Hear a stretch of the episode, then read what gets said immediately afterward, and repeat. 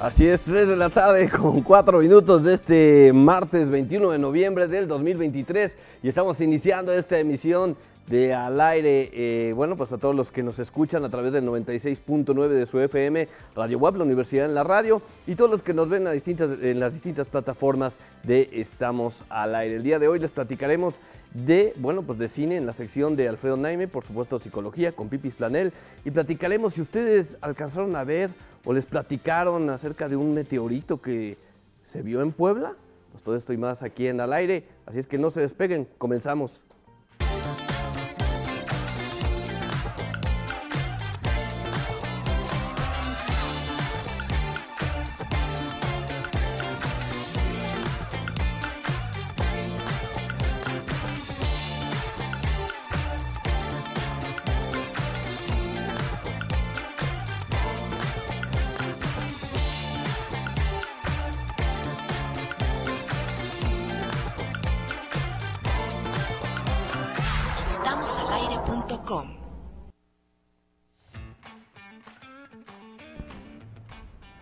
3 de la tarde con 5 minutos de este martes eh, 21 de noviembre de 2023. Bienvenidos al aire, ya después del buen fin, después de este fin de semana largo y por supuesto de empezar con el pie derecho esta emisión.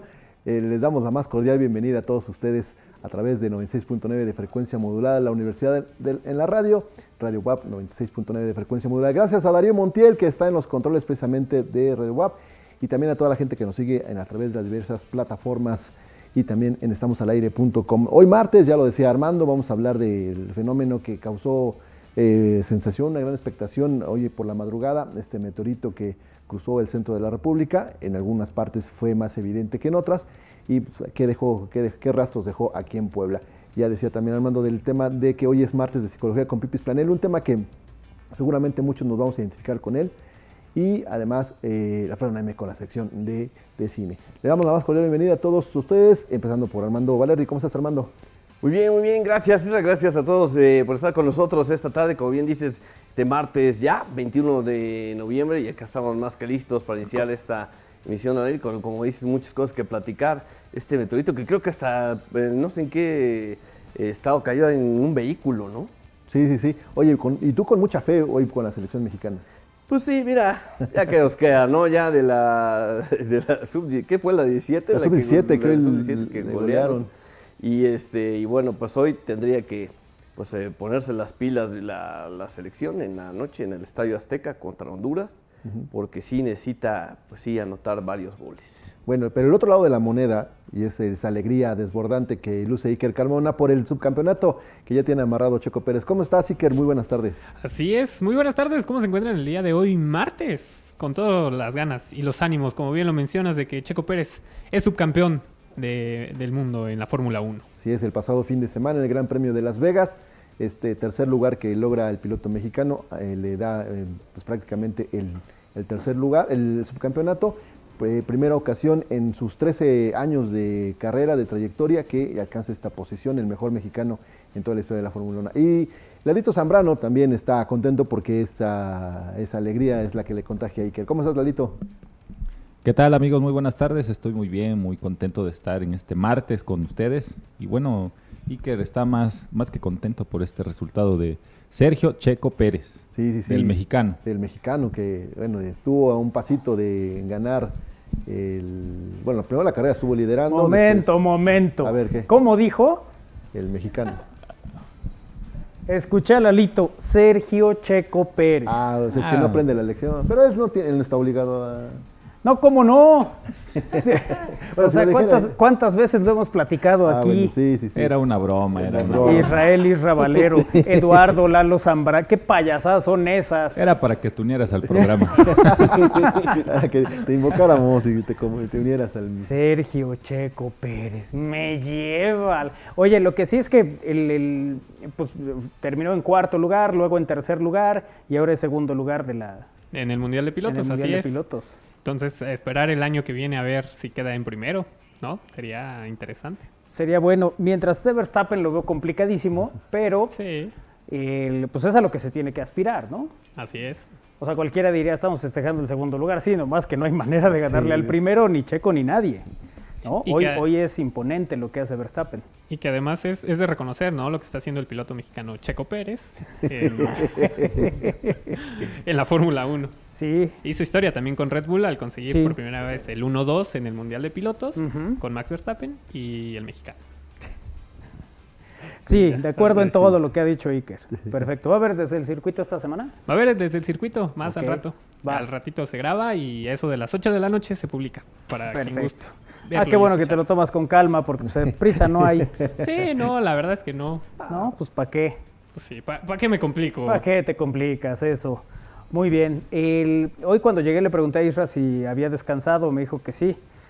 Pero su rostro no fue No, no, notificado. No, no, pero mira, lo que pasa es que estaba yo a obscuras. O sea, no había, luz, no había luces prendidas. Sí se notaba un poco de cansancio, pero pues es que también me Te la cansé. pasas viendo memes también. Ah, bueno, no, no, no, está, no, no, memes y también reportaje, repor- reportes de lo que pasa en el centro histórico. Bueno, a mí me dijo sí. que no había descansado. Se sinceró conmigo. Ah, a ti te dijo que no había descansado, a mí me dice que sí.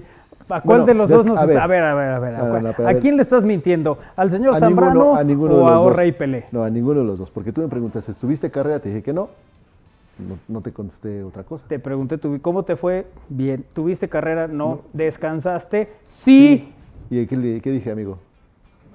Ah, bueno, no, porque me, Por, por eso, por eso. Por me eso, desvelé por eso. viendo la carrera. pues, Por ah, eso, entonces, ¿a quién le mentiste? ¿A él o a mí? Aplicó el dormí, pero no descanse. Exacto, sí, sí, sí. Bueno, descansé de, de no tener Comprométete, ¿a, cu- a cuál le mentiste? A ti, a ti te...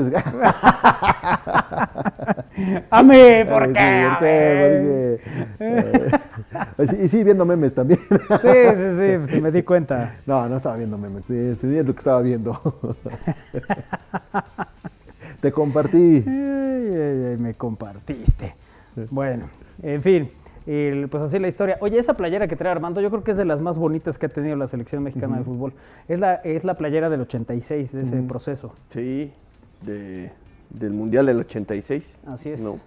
Y es la misma marca tricolor. que viste ahora, la selección, y me parece que, que ha sido la playera más eh, bonita. Hombre, se puede hablar de la del 94 o la del 98, que también eran, son de las que mucha gente tiene en el, en el imaginario. Algunas que pasaron de noche, ¿no? como aquella que tenía una M, que además son periodos que le ha ido muy mal a la selección. Yo creo que va a pasar lo mismo con la playera actual. O sea, va a terminar y quedando ahí en el olvido, un poco como sucedió con la del 78, eh, con estas playeras que representan además eh, fracaso, épocas sí. muy oscuras del fútbol mexicano, ¿no? En concreto esta. Sí, sí, sí. Te quedas con las que dieron resultados, ¿no? Con las que brillaron. Pues las que te representaron algo, ¿no? Además de bonitas. Mira, esa es la playera, ahí está. Tomás Boy. Eh, ¿Y quién es el 11? A ver. A ver, experto en deportes, dime. Pues es el, un jugador alemán. Karl-Heinz Rummenigge. Ajá, Rummenigge, jugando en Nuevo León. Así es, en el estadio de los Tigres. ahí, ahí se jugó este partido de cuartos de, de final eh, de la Copa del Mundo de México Oye, 1986. se- hasta se ve raro un partido en la- a mediodía o en la tarde, ¿no? Que desde de mundial, digo. Sí, de mundial, el- pues se, se estilaba distinto, ¿no? en Sí, esa sí, época. Para muchos era eh, una locura. ¿Cómo nos ponen a jugar a las 12 del día con la altura del smog y tal? El- y pues sí, así se jugó en, aquella, en, en aquel mundial del 86, en el cual, por cierto, tenía nueve años, Yo 13 años. 13 años. Tú nueve igual. ¿no? Sí, igual.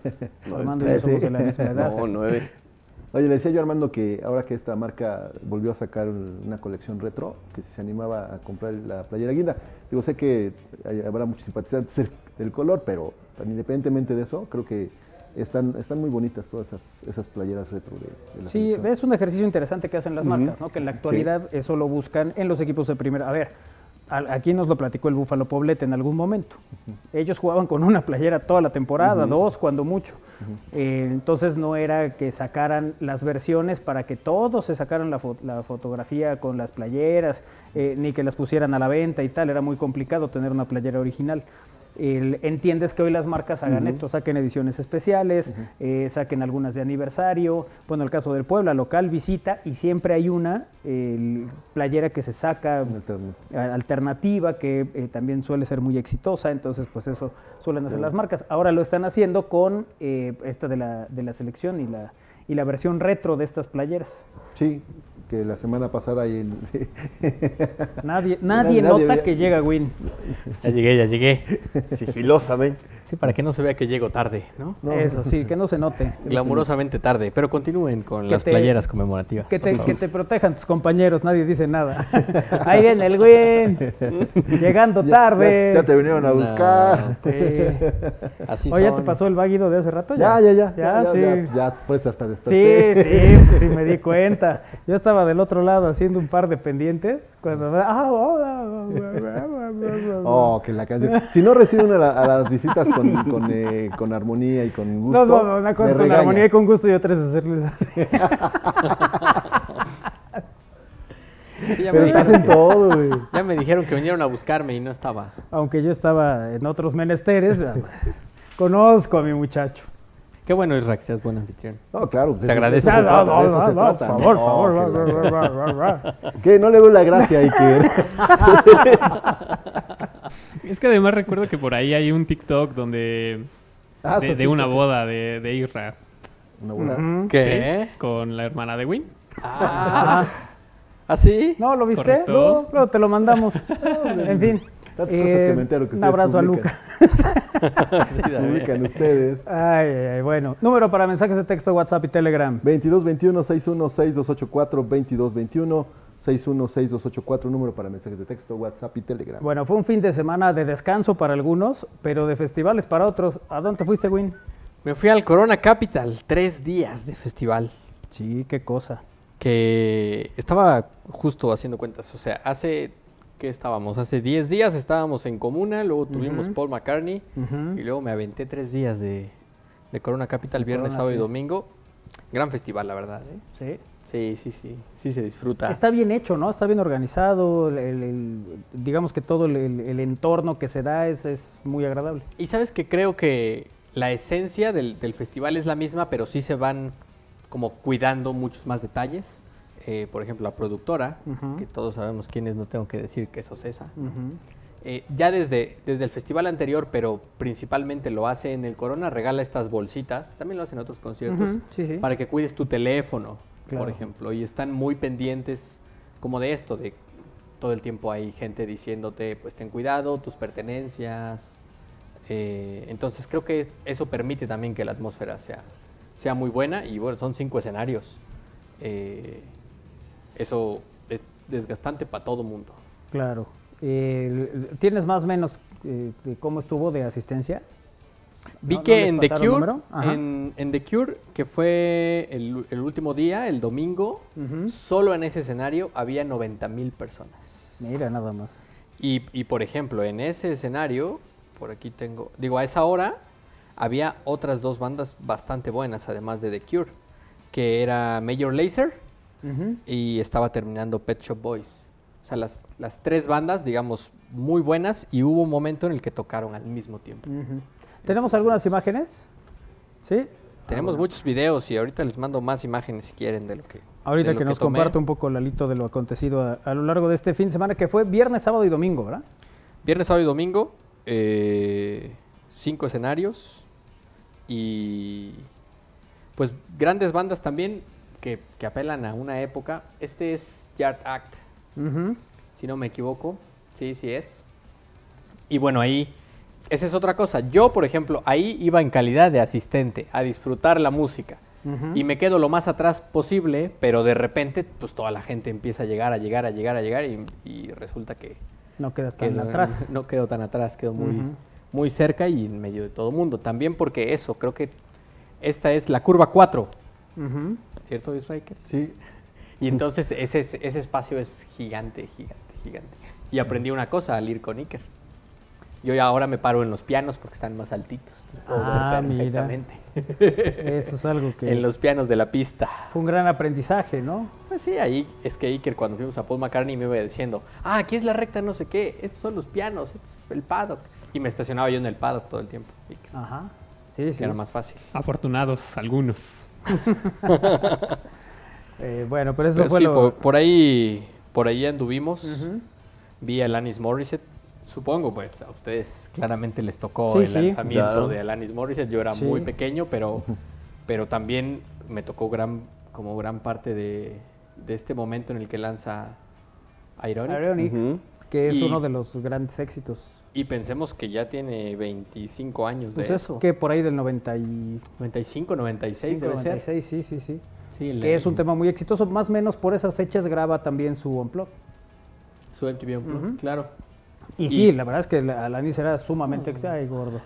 Eh, Alanis era sumamente exitosa, ¿no? La, la verdad es que sí era de las grandes figuras y grandes estrellas de la música en ese momento. Y, y, por ejemplo, Alanis estuvo, estuvo en el escenario al, al mismo tiempo Ujú. Que... Por aquí tengo... que Me parece que Arcade Fire, que era la banda estelar del, del primer día. Sí, justo al, al mismo tiempo que Arcade Fire. Mucha gente se quejaba de, de esto, pero pues la realidad es que al final cada uno tenía su público y eso también evitaba que hubiera tantas aglomeraciones, Exacto. ¿no? Sí, sí, Hubo en un sí. momento que estaba Pulp, que me parece que del primer día fue la banda que se llevó el show completamente, se llevó el Pulp, festival. yo creo que la, la tuvimos en Tajín. Hasta donde recuerdo uno de los días estuvo Pulp en Cumbre Tajín. Pero No sí, sí, claro. sin duda es de los que más eh, le llaman la atención, porque tampoco son tan habituales. ¿no? No, ese es, ese es el punto. Eh, y bueno, por ahí circuló en redes sociales que se hizo chiste que, que Pulp empezó a aventar pulparindos. Porque dijo que pues, si ellos eran Pulp, sus fans er- eran pulparindos. y les empezó a aventar. Eh, pero sí, bien. Oye, este, Noel Gallagher, ¿no? Lo- También estuvo, de hecho habían anunciado, ¿no? Que era el regreso, eh, precisamente, digamos que el- el- una manera de reencontrarse de, eh, pues estos legendarios, ¿no? El, el Noel y, y Liam, Liam. exactamente. Sí, a mí me... Yo no había visto nunca a Noel Gallagher en vivo. En este caso me quedé toda la hora ¿Todo? y cachito que, que se aventaron. De verdad es un, es un gran músico. Eh, y mucha de la gente ya estaba esperando a The Cure. Pero también eh, metidísimos con, con él. Y esto que estaba Pep Guardiola, no sé si vieron las imágenes. ¿No? ¿Andaba aquí? Pues en un cartón. Ah, Noel Gallagher es muy fan del Manchester del- City. sí, sí, sí. Y esto es lo que se, se dijo en redes sociales, que si iba a ser, y si se volvía campeón de la Champions, posiblemente había el regreso con, con Liam, ¿no? Y La desde ahí es se no especuló sucedió que sería en México. y que sería en Corona, pero la verdad es que no pasó. Eh, pero sí había un gran escudo de Manchester y atrás estaba un cartón en tamaño real de Pep Guardiola. Por ahí en el, en el Twitter de... ah, seguramente en- aquí se va a ver, sí. eh, adelántale un poquito si puedes. Este es Noel Gallagher. Eh, y por ahí atrás se ve Pep Guardiola que estaba todo el tiempo expectante del show también. Sí, se veía muy rígido, ¿no? Muy tieso, pero... y, y es interesante cómo... eh, ahí está atrás, mira, ahí pausa, ponle Ahí está, pausa. ahí está. Ahí lo ves. Ahí estaba Pep. Bueno, ya pasó. Ahí regresa Pero bueno, usted. ahí, lo pueden revivir en estamosalaire.com.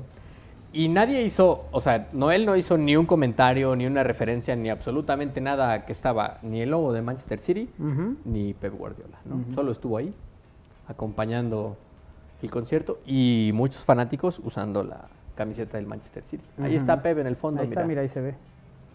Ahí se ve con su bufanda. Ajá.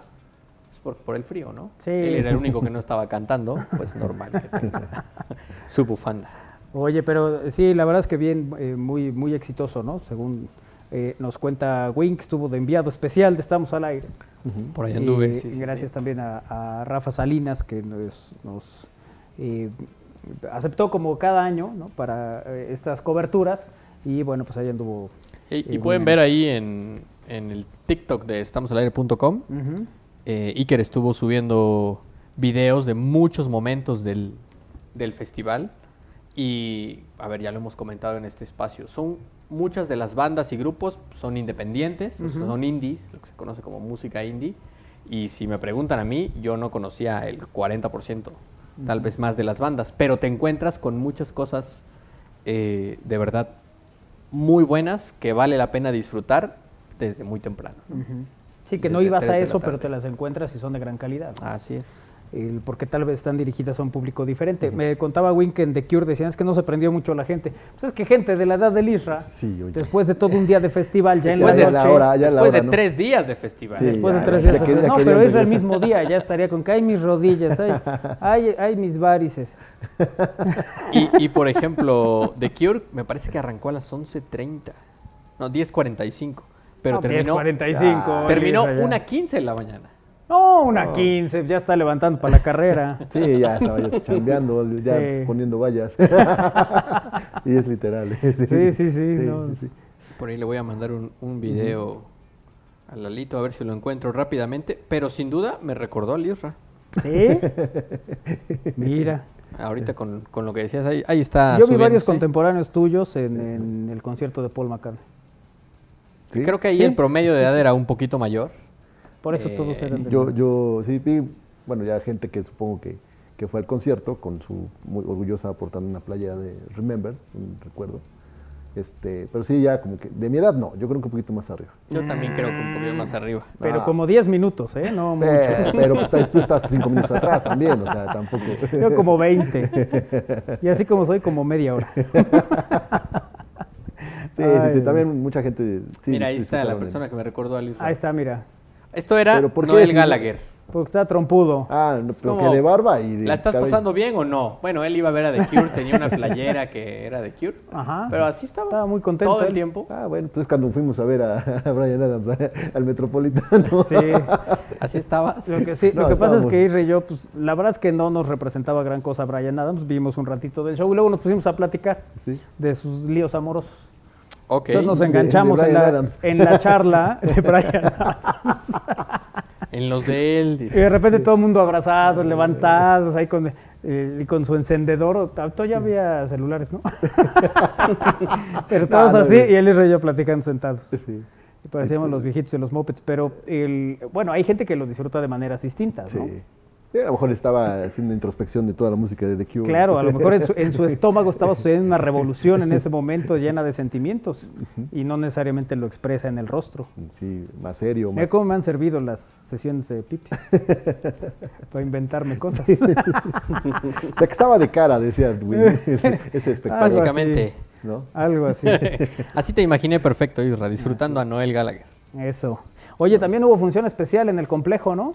El pasado domingo también se presentó Sí. México Sinfónico, este, eh, este evento que hacen las multicompañías o las múltiples compañías del Complejo Cultural Universitario. En esta ocasión, encabezado, la presentación encabezada por el gobernador Sergio Salomón y la presidenta honoraria del patronato del Sistema Estatal DIF, Gaby Bonilla, quienes eh, presenciaron y encabezaron este concierto México Sinfónico, con el cual fueron recaudados recursos para favorecer a niñas, niños y adolescentes en situación de vulnerabilidad que están bajo el cuidado del organismo. El evento fue en el auditorio del Complejo Cultural Universitario y contó con la presencia de cinco compañías de danza y música, entre ellas la perteneciente a la Benemérita Universidad Autónoma de Puebla y como estelar el mariachi Gama Mil. Ahí está, vemos, bueno, parte de la presentación, ahí está la orquesta eh, y todas estas múltiples compañías que hicieron pues una delicia en esta segunda presentación del eh, evento de México Sinfónico. Y la rectora Lilia Cedillo también presente en el evento. Ujú. Que ahí estuvieron todos, ¿no? En, en- en esto que además, eh, pues, eh, tiene que ver también con apoyo al DIF. Sí, sí, sí, los recursos se van a destinar a, este, a, esta, a esta tarea que tiene el sistema. El Roger sale en todas las fotos, ¿verdad? Y bueno, eh, destacaron tanto el gobernador como la presidenta honoraria, es este evento que genera sinergias con organizadores e instituciones a fin de lograr acciones que favorezcan a las personas en situación de vulnerabilidad. Eh, yo creo que eh, para muchos fue una delicia ver este evento de México Sinfónico, aprovechando también el puente de, de Buen Fin o el de la Revolución, y salieron con, pues, con una gran, gran experiencia el pasado fin de semana.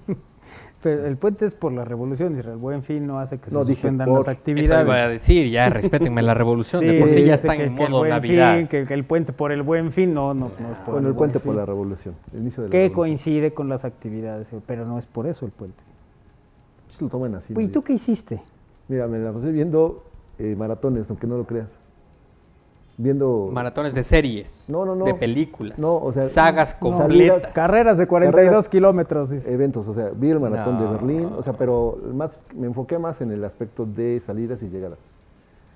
porque tengo una misión el domingo. Entonces tengo que, a ver, ¿cómo lo hacen? Ah, ¿Ya es este domingo el O sea, maratón? sí. Te pusiste a trabajar.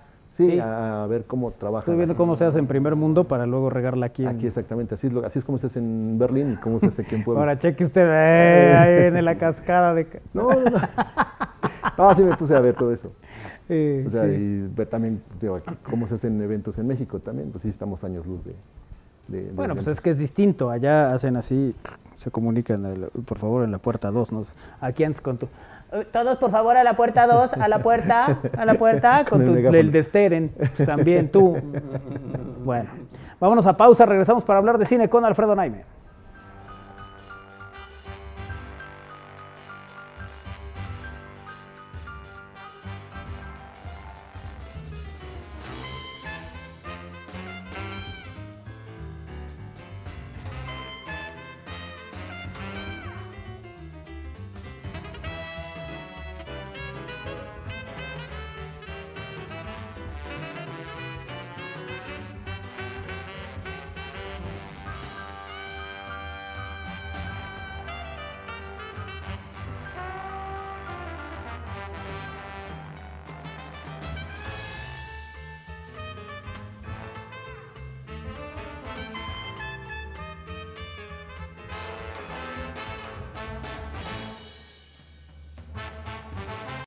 Visita los 12 pueblos mágicos de Puebla. Recorre el cerro de San Miguel de Atlixco. Siente el misticismo de Cholula. Explora las calles de Cuetzalan. Visita el exconvento de Huejotzingo. Disfruta de Huauchinango de las Flores. Prueba la comida de Tetela do Campo. Sumérgete en la niebla de Teciutlán. Admira la naturaleza de Tlatlauquitepec. Conoce el papel amate de Pahuatlán. Prueba el café de Jicotepec o atardece en Zacatlán. Ven y vive la magia. Gobierno de Puebla. Gobierno presente. ¿Quién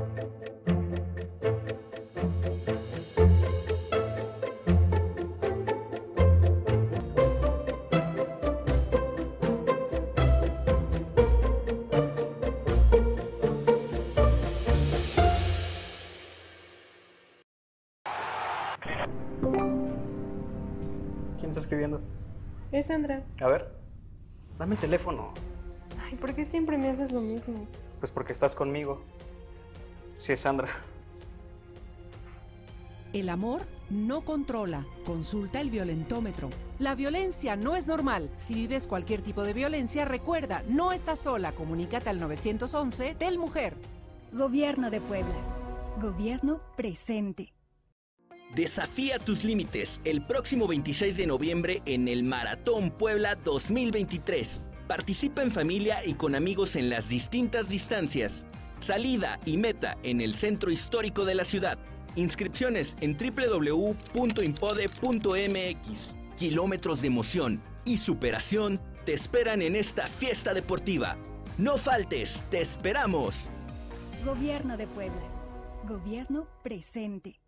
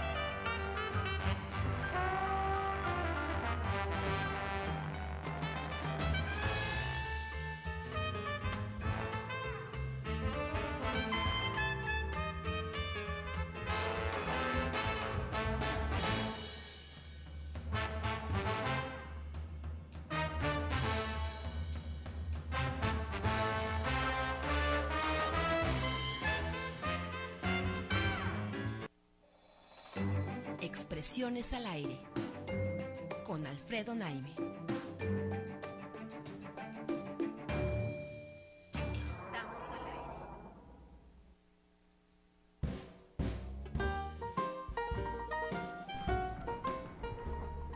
Es tarde de martes y está con nosotros, como eh, suele hacerlo, Alfredo Naime para platicar de cine. Teacher, ¿cómo te va?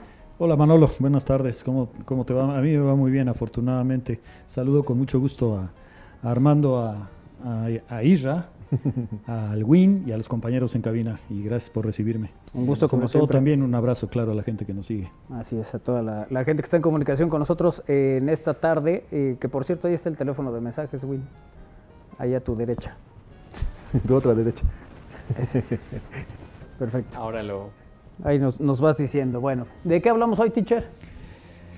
Bueno, pues yo sigo como en, como en tono nostálgico o en modo nostálgico. No sé si la depresión futbolera me está haciendo eva- evadir el, el tiempo presente, pero mira, de nuevo, como en algunas otras ocasiones aquí en el programa, eh, me di cuenta que, que está cumpliendo ya más de tres décadas una de las películas irlandesas más destacadas de la historia del cine irlandés, ¿no?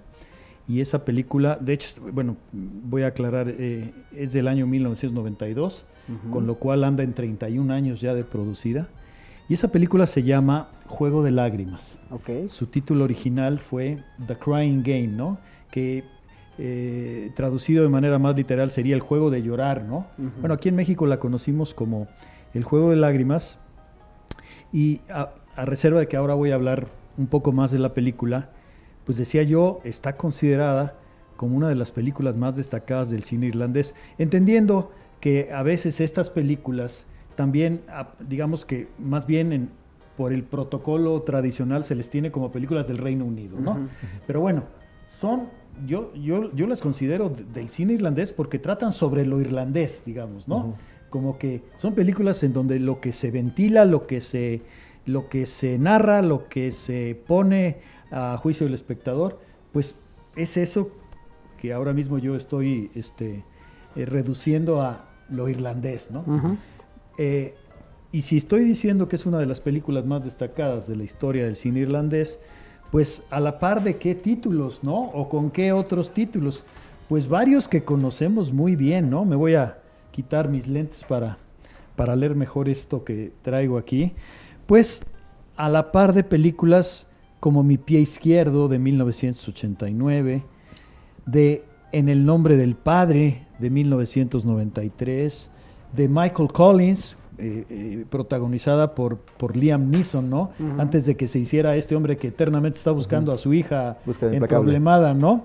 Acabando Eh, con todos los. Exactamente. Películas como El Divino Ned de 1998, mm, Domingo Sangriento del 2002, Vientos de Libertad del 2006, Érase una vez una canción, película de la que yo he hablado aquí en este programa en mm, yo creo que en un par de ocasiones.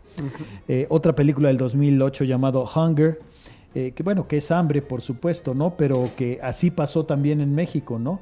Por alguna razón re- eh, mantuvieron el título en inglés para su distribución, como Filomena del 2013, como Brooklyn del 2015, Belfast, que tanto elogiamos aquí en el programa hace un par de años, ¿no? Del, del 2021. Y muy últimamente, esta película que también elogiamos muchísimo, o elogié yo y, y ustedes se sumaron, creo. Llamada Los Espíritus de la Isla, ¿no? Esta película en la que un par de amigos de repente dejaban de serlo porque uno le decía al otro, este, simplemente ya no quiero que me hables. De un día para, para otro, de jueves a viernes, sin que hubiese mediado ningún Una conflicto entre ambos, Sí, ¿no? sí.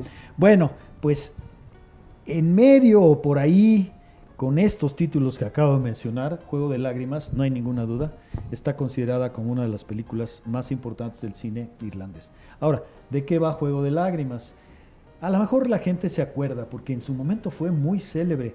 Hay quien dice que tiene uno de los giros argumentales más rotundos en la historia del cine y más recordados en la historia del cine y que fueron en su momento más, este, eh, ¿cómo diría? Eso, más sorpresivos, ¿no? O sea, como que, como que no vimos venir el giro argumental en Juego de Lágrimas. Un poco como le sucedió a esta película llamada El Sexto Sentido, ¿no? de, ¿No? De aquel niño que decía, este, veo, Veo veo gente gente, muerta. ¿no? Bueno, ¿de qué va el juego, eh, el juego de lágrimas o Juego de Lágrimas, que es como, como pasó la película aquí? Básicamente tiene que ver con esto. Un eh, soldado británico es capturado por el ejército republicano irlandés y lo ponen al cuidado, a este soldado británico, lo ponen al cuidado de un voluntario, de un voluntario del ERI, ¿no? Bueno, pues porque así pasan las cosas, empieza a surgir una muy fuerte amistad entre el soldado británico secuestrado o, o retenido y su, y su, y su cuidador, este, este voluntario del ejército republicano irlandés, ¿no? Ca- cada día que pasa crece la amistad entre ambos, ¿no? Y poco a poco, inadvertidamente si se quiere, el eh, voluntario es como atraído al, al mundo, a la realidad, a las vivencias de este soldado al que, al, que, al que tiene que cuidar todos los días, ¿no? Bueno, pues evidentemente esto complica los, los eventos, ¿no? Porque pues el voluntario empieza a sentir al, soldado pues como realmente a alguien que es su amigo, como a alguien a quien estima, y pues le empiezan a entrar dudas serias sobre su papel eh, dentro del ejército como voluntario, ¿no? Dentro dentro del ERI, y también este, pues eh, le empiezan a entrar dudas sobre el ERI mismo, ¿no? Bueno, para no hacerles la historia demasiado larga, que además no debe ser, eh, finalmente, con muchas dudas, este voluntario llamado Fergus huye, regresa a Londres, se escapa pues a Londres, y según lo que había platicado con este soldado al que conoció y de quien se hizo amigo, busca a la amante del soldado, una mujer que se llama Dill y que además es una mujer en muchos sentidos extraordinaria y en muchos sentidos muy diferente, ¿no? ¿Y saben qué pasa? Que se enamora el voluntario de Dill, la amante de ese soldado al que había estado cuidando. Y a partir de eso hay otras cosas que suceden, que evidentemente jalan la historia hacia adelante, y ese giro monumental de argumento, que de verdad no lo vimos venir nadie, y que se tiene, como mencioné hace, hace poco, como uno de los giros más rotundos, más contundentes, más sorpresivos de verdad, de verdad en la historia del cine. ¿no? Una película que es evocadora en muchos sentidos, que tiene incluso un carácter poético, que empieza como un thriller político, si se quiere, y que poco a poco va girando, como seguramente ustedes ya lo, lo- lo van suponiendo, a una atípica historia de amor, ¿no? De hecho, agridulce, no sé si más ácida que dulce, eh, esta historia de amor, y eh, con personajes cuya inercia está más en la estabilidad que en, perdón, cuya inercia está más en eso, en una inercia azarosa que en, que en, que en- en una cuestión de, esta- de estabilidad y que tienen también o que viven también más al día con el riesgo que con la seguridad. ¿no? Eh, una película de verdad, de verdad memorable, que probablemente mucha de la gente que escucha, que nos escucha vio, pero también habrá mucha que no la ha visto y que pues yo creo que sí vale la pena que la busque y que no investigue nada de la película hasta verla. Digo, nada más allá de lo que ahora mismo estoy, estoy comentando, ¿no? ¿Quién, quién, quién estelariza al soldado que se llama Joy? Forrest, Forrest Whitaker, este hombre muy corpulento, un, un- un hombre de color, que, que como seña particular siempre tiene como un ojo Cerrado, ¿no? eh, Más cerrado. medio cerrado. Eh, eh, a, a- a Fergus lo interpreta Stephen, Stephen Rea y a, a Dill l- este, Jay Davidson, ¿no? Y bueno, pues de eso quería yo hablar y, y- y decir también que con todos estos títulos irlandeses que he mencionado, más el de Juego de Lágrimas, de verdad que cómo se antoja, cómo se antojaría un ciclo sobre lo irlandés o de lo irlandés con estas películas, probablemente en ese orden, ¿no? Que di que fue eh, el orden cronológico, ¿no? Y seguramente hay otros títulos muy valiosos irlandeses también, pero bueno, esto fue como botón de muestra. Pues ese es, eh, eso es lo que quería yo platicar con ustedes, a reserva de que alarguemos un poco la charla a propósito de lo mismo. El- el- fíjate que yo no tenía muy claro el título de la película, pero viendo ahorita el tráiler, las imágenes, claro que la vi. Y sí es un Sí. giro... eh, Monumental. sí, Sí. sí, sí, sí. El- y, y además creo en la, en la época, además, ¿no? Claro, El- el- claro, tiene, claro. tiene un, un- un efecto distinto. y Año una potencia diferente. 1992, Sí, ni sí, más sí. ni menos. ¿no? Bueno, y, y también por la, por la canción de Culture Club de Bob George, The Crying Game. Es tema de, es tema de esa película. Sí. Ah, mira. Y curiosamente hace poco hablábamos aquí de otra película de 1992 memorable, ¿no? Filadelfia. ¿no? Sí, sí. Ah, bueno, y, y algo que no mencioné, en su momento la película recibió seis nominaciones al Oscar, de las cuales res- recogió una estatuilla, el, el de guion original. Justo eso te iba, eso iba a mencionar. Ganó el Oscar al mejor guion original y ganó BAFTA a mejor película británica. Mejor película británica del año, el premio BAFTA, ¿no? Que es el como el como el, el premio principal del cine británico, ¿no? Así es. O sea, sí le fue bastante bien. Digo, hay otros premios por aquí, eh, pero pues se llevó esos dos que me parece que es muy bueno, ¿no? Exactamente, pues. eh, y y no, no, no sé si, si mencioné al director. El director es Neil Jordan. Y bueno, pues también es un tipo. Desde luego, es un tipo este, importante, pero yo creo que se hizo muy importante, o, o- o más importante todavía, a partir de Juego de Lágrimas, ¿no? Sí, sí. El- el- el- ¿Nos decías de la canción Isra, el sí, tema? Sí, es de. de- yo yo lo, lo ubico precisamente con, con Bob George. Ok. Eh, de hecho, cuando lanzan el tráiler en México, como que va la va, va, va hilado, ¿no? Va relacionado. Eh, y habla precisamente del, bueno, ya verán ustedes lo que es, Sí, bueno, sí, hay que ver la que película desarrolla, pues. y lo que desarrolla, pero también la historia que hay en, en torno a, Joe- a Boy George, ¿no? Entonces creo que sí es recomendable.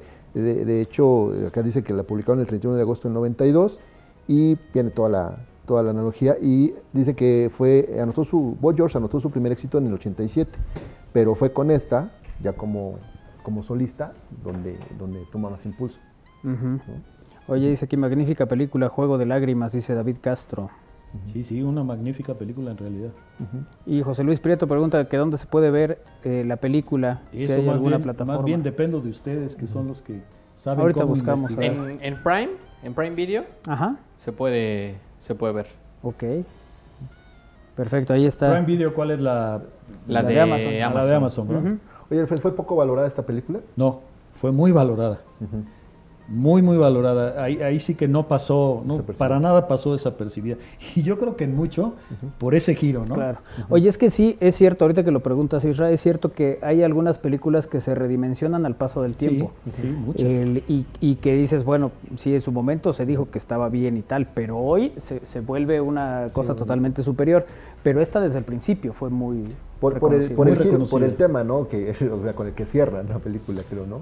Además, es, es- es- de principio esta cuestión del, del- del clima político eh, entre Irlanda y, y- y la corona, ¿no? Y Londres, este, siempre, ha- siempre ha llamado mucho la atención, ¿no? Sí. Y, además, pues, las, las acciones, los actos, mm, este, desde luego, en, en- en muchos sentidos, como para debatir, como para cuestionar incluso, del ejército republicano irlandés, ¿no? Eh, eh, asumiéndose defensor de, de determinadas causas, ¿no? Ya de ahí, pues ya, ya era un, un asunto interesante y que ha habido bastantes películas a propósito. Pero por eso decía, la película empieza como un thriller político a Sí. la luz de los primeros eventos y poco a poco va Te va girando te va llevando a a una historia de amor agridulce, más bien agria que dulce, y que además tiene este carácter evocativo. Pareciera, a ver, todo lo que vemos en pantalla sabemos que está sucediendo realmente, que es, que, que- que es la realidad de la película. Y sin embargo, las, lo sientes como si alguien estuviera soñando eso, como si lo que estás viendo, aún sabiendo que, Es una que- que es una situación real, como, como si alguien lo estuviera imaginando, como si alguien lo estuviera soñando.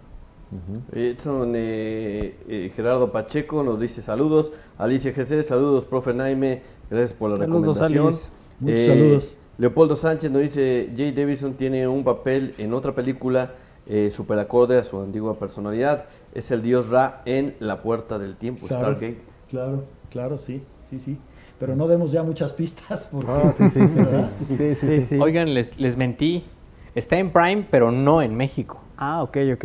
Está en Prime, pero solo en Estados Unidos, no en nuestro país. Bueno, pero como hay poder económico entre todos nosotros y, y nos escuchas, podemos viajar, hospedarnos en un hotel, Ver la ver la película. y regresar al volver, otro día claro, después claro. de desayunar. Eso sí, ¿No? justo así.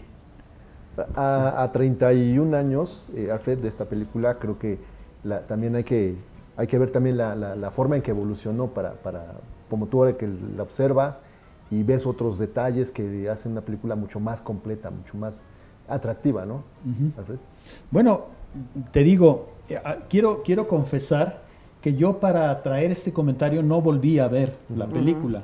Es- me quedo con, Esa- con la referencia original, pero, pero la tengo muy presente, ¿no? Y además, también quiero decir que el comentario que hice obviamente es mío, pero, pero además en buena medida revisé lo que escribí en ese momento sobre la película y entonces me fui acordando, me fui acordando y armé como ya sobre mis propias, sobre mis propios conceptos originales, digamos que Una reflexión claro, distinta. co- la reflexión, la reflexión del día de hoy. Y sí, sí me acuerdo que, que- que cuando se da este, este cambio, eh, en, digamos, en lo que venía siendo el argumento, que no lo ves venir, eh, eh, sí me acuerdo que casi brinqué de la butaca, ¿no? Porque, porque sí es, sí Es muy rotundo. sorpresivo, sí. Mira, alguien me platicaba, y, y lo puedo entender, eh, de Romeo y Julieta, ¿no? Dijo, mira, por lo que tú quieras, yo cuando tenía 16, 17 años, yo nunca había leído Romeo y Julieta, ni sabía bien de qué iba la historia. Dice, y me tocó ver la película. Dice, inadvertido del giro de Romeo y Julieta, de lo, del tramo final de Romeo y Julieta, dice, casi me voy de boca, casi, casi me quería yo suicidar. Bueno, claro, el giro de Romeo y Julieta, o, o el- o vamos a decirlo así, el desenlace o el clímax de Romeo y Julieta es durísimo. Pero lo que sucede es sí. que llegas a ver la película casi siempre sabiendo, después de haber leído o, o simplemente porque eso trasciende. Y, Claro. y sí- y sí, es, es Y te- dominio público, y ¿no? te- es de domi- del dominio público. Y entonces te quita el impacto. Pero a este jovenazo que me lo, que me lo decía, y seguramente a muchos otros, el- el- ese giro en, o ese clímax, ese punto climático, esa altura climática en, en Romeo y Julieta fue devastadora si no, si no, si no sabían de qué iba Sí, el- si no había un antecedente. la parte final, ¿no? Oye, ¿recuerdas cuál fue la reacción de todo el, bueno, de la gente que estaba en la sala? Sí, fue de, fue de, ah, no, y hasta hoy es gente, no, no, no manches, no, ¿qué? No puede ser. Bueno, pues así las cosas. O sea, ¿no? entonces, si lo vuelven a ver, pues, puede que sea esa reacción igual, ¿no? Sí, y, y aquí el tema es que hay tanta información en todos lados que ojalá esa información no se cuele con la gente que no ha visto la película y la pueda ver sin Claro. antecedentes, ¿no? Dice Sí, Lalito sí, que está disponible en YouTube. Este, nos indica. Ah, y nos Ah, manda pues seguramente de, de estos enlaces que luego suben. Sí, seguramente con una cuota, ¿no? Me imagino. No, cuando alguien la sube, Ah, eh, ahí como... que luego la calidad no es, No es la sí, mejor. ese es, no es la mejor. ese es el tema. ¿verdad? Dice Larito que entonces las busquen ustedes. Todavía que nos hace el favor. Él ya que nos mandó la liga para verla. Eh, a ver, voy a entrar a la liga que mandó Lalito. Es que, a ver, yo, yo lo que creo en eso, paréntesis, recientemente veía en un, en un lugar... No, está en buena calidad, ¿eh? Era un restaurante y alguien ponía, estaba poniendo coco. Pero justo para que no detecten el tema de derechos y demás, alteran todo, al- alteran el frame rate, Claro. lo hacen más grande y Claro. meten sonidos. Claro. Entonces al final me parece que no es disfrutar el cine, ¿no? Claro. Y luego también te encuentras con algunas copias cuyo, cuyo subtitulaje es, es verdaderamente agresivo, es verdaderamente Sí. tormentoso. Cambia el contexto Cambia totalmente, ¿no? sí. Entonces pues, no, no te vale así la experiencia, ¿no? Bueno, pues ahí está. José Luis está en YouTube. Ya nos mandó Lalito. este, la, Ah, reivindicamos, se reivindicó Lalito. sí, sí, sí. Creo y- que se y puede conseguir en, en algún lugar rentada, sin duda. Sí, Sí. también es posible, pero ves que la Elite siempre busca que le salga Seguramente. y, y- y saben qué película muero por volver a ver y ya investigué hoy. y, eh, sí, creo que está en, creo que está en Amazon eh, pagando cualquier cosa, pagando una cuota. La decisión de Sofía. Mm. Sophie's Choice, esta película con, con Meryl Streep, ¿no? Ubicada en tiempos, los terribles tiempos del, del holocausto, ¿no? La decisión de Sofía. Sí, La decisión de Sophie's Sofía. Choice. Está en Google Play pagando 20 pesos, en Claro pagando 40 pesos y en Apple pagando 50 pesos. Ok. ¿Cuál fue la de 20? Google Play. en Google Play. No, ¿Eso no como, la como yo la voy a ver en, en Apple nomás por, por darme Porque las, se por puede. darme ínfulas. Claro. ¿verdad? Es más, dos veces seguidas. Mira, Que se queden con el cambio. Eh, cabe mencionar que el título de Crying Game viene de la canción del mismo nombre, una gran película, nos dice alguien por aquí. Pues es que ahí sí no ya- sabemos si fue la, la película antes que la canción o la canción antes que la película. No, pero- yo creo que. Yo creo que la canción, ¿eh? Sí. Sí. Aquí hay otra, otra pregunta referente a, a lo que comentaba Teacher. Maestro, ¿Scorsese qué tanto bien o mal le ha hecho al cine irlandés? Ah, caray, es una buena pregunta. No, no. Tendría yo que, tendría yo que pensarlo un poquito. Me, me, me imagino que, sobre todo a partir del irlandés, ¿no? Del Irishman, sí. Sobre el personaje, ¿no? De- del irlandés en la película. Bueno, es, es difícil suponer que Martin Scorsese le ha hecho daño en, al- en cualquier sentido, al, en el sentido que sea al cine, ¿no? Este, pero yo creo que merece una reflexión, una reflexión más a fondo. Es una gran pregunta, ¿eh? También nos pregunta, que no tiene que ver, pero saludos, escuchándolo, soy el Jordi, pronóstico para el México contra Honduras. ¿Tú qué dices, teacher? No, yo creo que gana México, pero, pero hoy, hoy leía a alguien, no me acuerdo a quién de hecho, pero leía yo a alguien que decía que estaba seguro que México iba a golear hoy, pero que, no, e- que eso no era el tema, sino que como en Honduras se había hecho el papelazo, bla, bla, bla. Yo no estoy tan seguro de que eh, México salga y con la camiseta y, y, este, corriendo a medio gas este, golea a Honduras. Mm. Yo creo que México va a ganar, pero yo creo que justamente Honduras ahorita viene convencido de algo. Ah, caray, sí se puede, Claro. sí se le puede ganar a México y además, te voy a decir, nos salió barato el 2 a 0. tantito, tantito pasan las cosas como pudieron pasar y te regresas 5 a 1, ¿eh? o, o ni el 1, te regresas 5 a 0. Yo creo que va a ser un partido bravo, ¿eh? un partido duro, pero yo creo que lo va a ganar México. Ahora, si va a alcanzar para, para evitar el segundo partido rumbo a la Copa América, yo ya no sé. Sí, porque puede que gane 2-1 y eso lo deja fuera. ¿no? Ahí es cuando Tendría que entiendes irse eso de no te metes en Honduras, ¿no? Ah, que, exactamente. era- que es no te metes en problemas, Sí. ¿no? sí, sí. Bueno, pues hoy veremos ese juego. ¿Es a las 8? 8.30. ¿8.30? Sí, ocho y media. Ok, 8.30.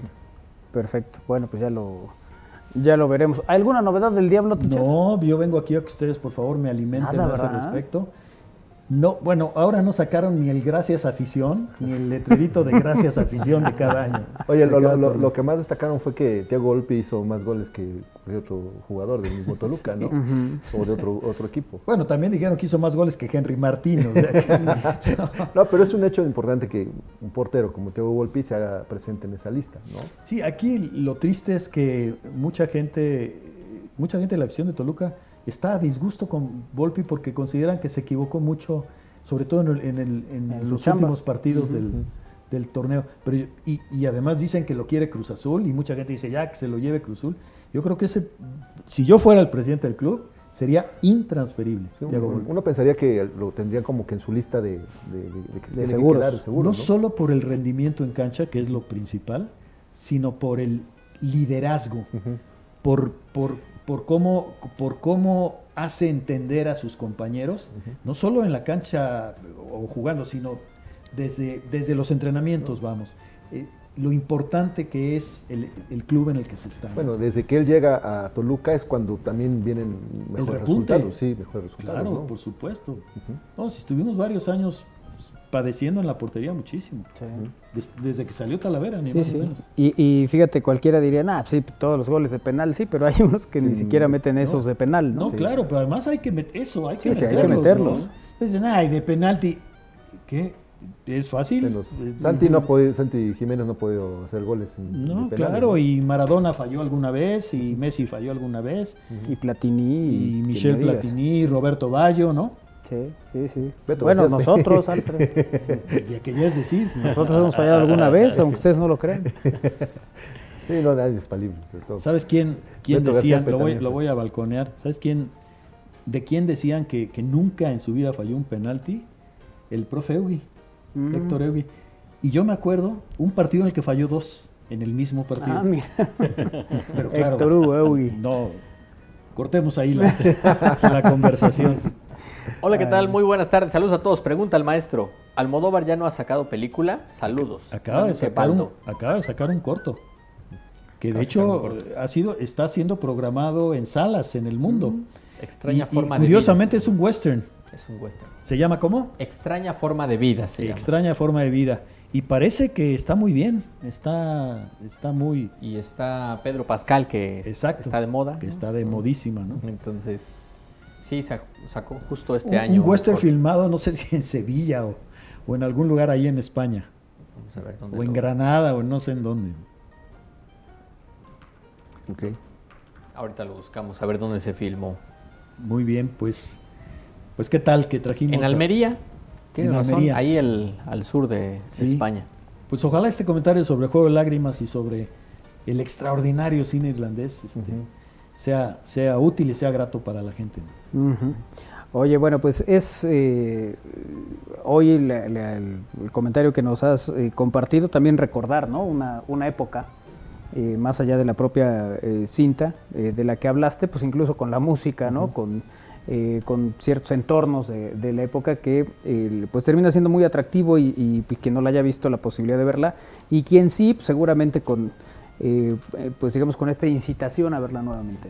Casi es una incitación, Ujú, ¿verdad? Fue, fue, fue, fue un buen verbo el que, el que utilizaste ahí, ¿no? Es que he aprendido, teacher. No, hombre, Tantos bárbaro. años contigo, imagínate. Qué bárbaro, pues así las cosas, mis queridos compañeros. Ahí si saben algo, el Toluca me.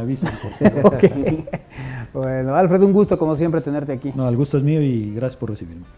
Vamos a pausa. Es Alfredo Naime que ha hablado de cine como cada martes aquí en el aire. Pausa, regresamos.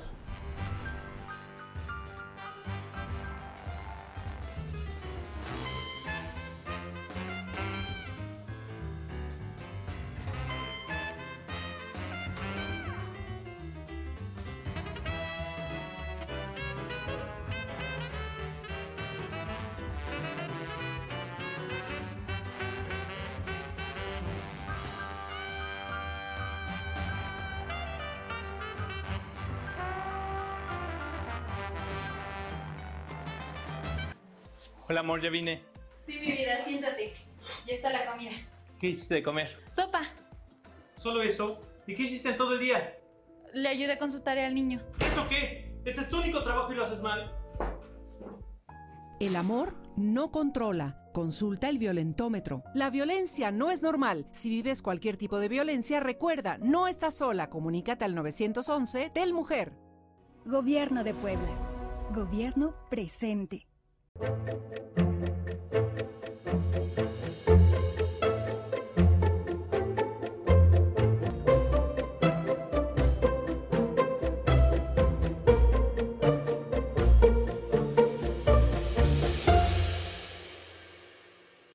Visita los 12 pueblos mágicos de Puebla. Recorre el cerro de San Miguel de Atlixco. Siente el misticismo de Cholula. Explora las calles de Cuetzalan. Visita el exconvento de Huejotzingo. Disfruta de Huauchinango de las Flores. Prueba la comida de Tetela do Campo. Sumérgete en la niebla de Teciutlán. Admira la naturaleza de Tlatlauquitepec. Conoce el papel amate de Pahuatlán. Prueba el café de Jicotepec o atardece en Zacatlán. Ven y vive la magia.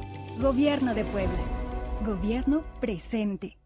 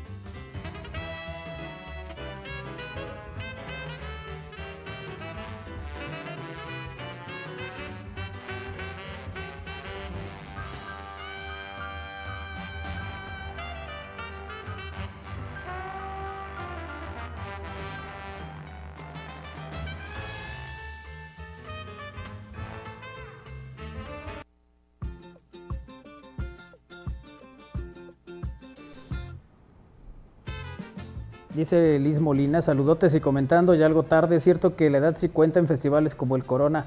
Debería haber consideración para las bandas veteranas con fans veteranos, pensar un poquito más en nosotros y bajar el horario. es muy tarde. Nos dice aquí. No, yo no creo. eh, Liz, Siguiente pregunta. ¿Tú crees? Espero que el programa sea en vivo, de lo contrario, ni mi saludo saldrá al aire. Pues sí es en vivo, fíjate. ¿Quién dice? Este FM. Saludos, FM. Eh, ¿Se acuerdan de las vivo. terribles playeras de la selección como la de Charlie Brown o las bolas de billar? La de Charlie Brown me parecía muy fea. Que por cierto la llevó Paulo a jugar el Esa viernes. fue- La roja. Sí, la roja. Sí, La roja, sí, ¿no? sí. Sí, fue eh, yo creo que una de las más feas que ha tenido la selección. Saludos a todos, excelente inicio de semana. Pregunta para el experto en deportes. ¿Qué habla, Nicker? ¿Qué opina de la NFL actualmente y qué pronostica para el fin de temporada? Por cierto, ayer vi a Kairi en el súper y no me regresó el saludo. Uy, qué mal. Uy, si era muy temprano, iba dormida.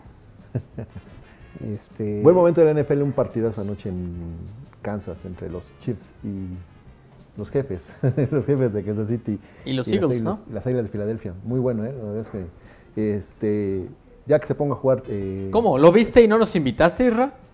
Estaba en mi casa. Tenemos... ¿Y qué? ¿No somos bienvenidos en tu casa? Sí, pero, pero es que ya los lunes, los lunes de NFL ya son con, con alitas. y Pues nos podemos nosotros llevar las alitas. Oye, ahí estuvo bueno el juego. Hasta Trevor, sea- hasta, eh, Trevor Kelsey falló una jugada que... Lalito me llamó y me dijo, oye, nos vemos hoy, ya voy para Puebla, dime dónde. Era las 9 de la noche, ¿no? No, era más temprano. Lalito, me hubieras llamado. Yo sí lo vi. Nos fuimos a ver. Pero bueno, muy, muy bueno y el Filadelfia que se consolida como el mejor equipo de la, de la liga. ¿Y cuáles son mis pronósticos? Que el Super Bowl lo va a jugar el equipo de los 40 de San Francisco y los jefes de Kansas. Muy bien, guárdalo, por favor. Ayer ya me sentí como el don, ayer me dijeron don y comprendí lo feo que se siente. Dice, saludos al Win. Eh, ¿Qué tal el partido de ayer con Alitz y Cervezcos? Ah, pues les digo que yo sí lo vi. Solo me eché dos. Descubrí un nuevo lugar. Que también hay promo de cerveza los lunes. Digo, de cervezcos. Digo, de bebidas. y también compré alitas. Pero ya viste cómo, cómo todo se va, bueno, la NFL piensa en todo, como que hasta los lunes este, te programa juegos donde vas, consumes. O sea, ¿quieres decir que la NFL sigue este espacio y a partir Sí, de que sí, nosotros sí. vamos por alitas, ellos decidieron poner un juego y llamarle. Monday Night? Monday Night Football, sí, todo lo que se gira alrededor de un partido de lunes por la noche. Yo te creo, Isra. Si tú lo dices como experto en deportes, yo te creo. Dale una promoción a esos chavos que, que siguen la NFL. Exacto. Que están entendiendo si va a haber tarjeta roja o no. ¿Que a qué horas es el gol? Que a qué horas ¿Qué- es el gol. ¿Cómo va a estar? Ahora te van a empezar a llegar folletos y folletos del lugar desde que ya saben que Ah, los sí, lunes sí, ahí. sí. Pero hoy es martes, ¿hoy qué? Pues hoy lo que llamó la atención fue este meteorito o este bólido que eh, Oye, me acabo de acordar de algo. ¿Qué pasó? Fue cumpleaños de Angélica Chevalier. Ruanova. Ah, pues muchas, Muchas y, felicidades. no, y no te escuché poner las mañanitas. Pues en ese momento, mira, tus deseos son ni órdenes. el mariachi. Eh, con mariachi, por favor. No, Pues, no llegaron este, presentes a la oficina. Nada, Isra. ¿No? No, pues tú eres el, el encargado de esa área. Lo, te- lo tenemos que hacer, te voy a reivindicar. Y Manda, aunque sea dos banderas con cebolla, algo. algo, algo que se vea. Pues Oye, sí. también es cumpleaños de Alfredo Tena, el capitán. Hoy cumpleaños el Capitán Furia también. Le mandamos un abrazo con mucho cariño a Alfredo.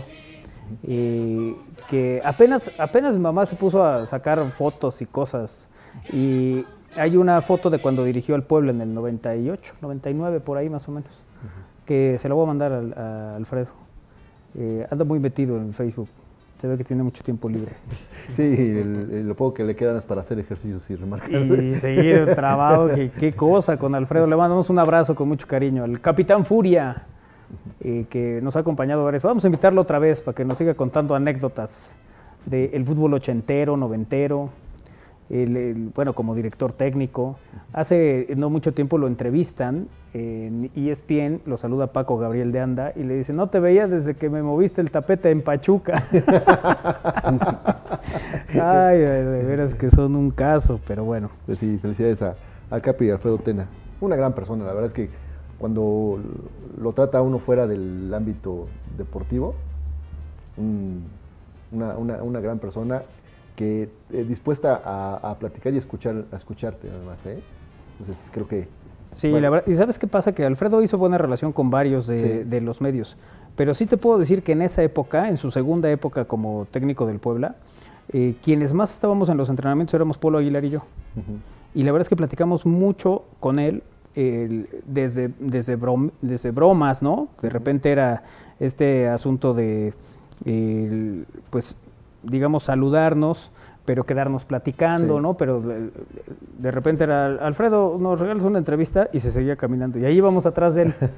Y dice, ahí vienen como mis pistoleros detrás, ¿no? De- La verdad es que siempre hubo muy buena Le gané una apuesta de una gorra de, de la final de la conferencia entre los vaqueros y los 49. Ajá. Pues ya sabes quién ganó. Sí. Los vaqueros, por supuesto. No, los 49. Ah. Sí. Y por eso ganó esa- una gorra. Le gané una gorra a, a Capitán. Que de hecho el- el- de, de él salió esa, esa apuesta. Estamos platicando precisamente de la NFL, ya venía la final de conferencia y dice, bueno, una apuesta. Que de a gorra, órale, va. Entonces, Era diferente el medio, ¿no? En esa época. sí. El- el- incluso eso, podías ver los entrenamientos, terminando el entrenamiento, eh, hacías entrevista ahí con todo mundo, era diferente. Hoy te dicen quién, cómo. Mira, esa es la foto cuando dirigía aquí al Puebla. Así debe ser el 99, ¿no? Ujú. Más o menos. Eh, que estuvo aquí dirigiendo el Capitán Furia. Y ahorita vas a ver, el portero de esa época era Memo Matías. Eh, Guillermo Matías Riestra, por cierto. eh, que lo vi el día de la presentación del libro de Mario. Y ahí estuvimos platicando, mira. Ahí estoy de espaldas en- con mi cubo de telecable. Y el Piti es el camarógrafo Jorge, que está ahí con nosotros. Y ese es un Puebla Cruz Azul, eh, que iniciaba el torneo y que Puebla iba ganando y le empató Cruz Azul en los últimos minutos. Memo Matías era el, el arquero en esa época. Memo yo lo había conocido en la Ibero, él estudió también ahí y era portero de. Jugó muy poco, pues, en, en la universidad porque pues ya andaba en este, en este mole del Puebla. Y ahí mira una de las imágenes de ese partido del equipo de la franja, José Luis Sixtos, ¿no? El- de ese partido, que es el primero del, del torneo, debió ser el del 99. Su playera marca Homa.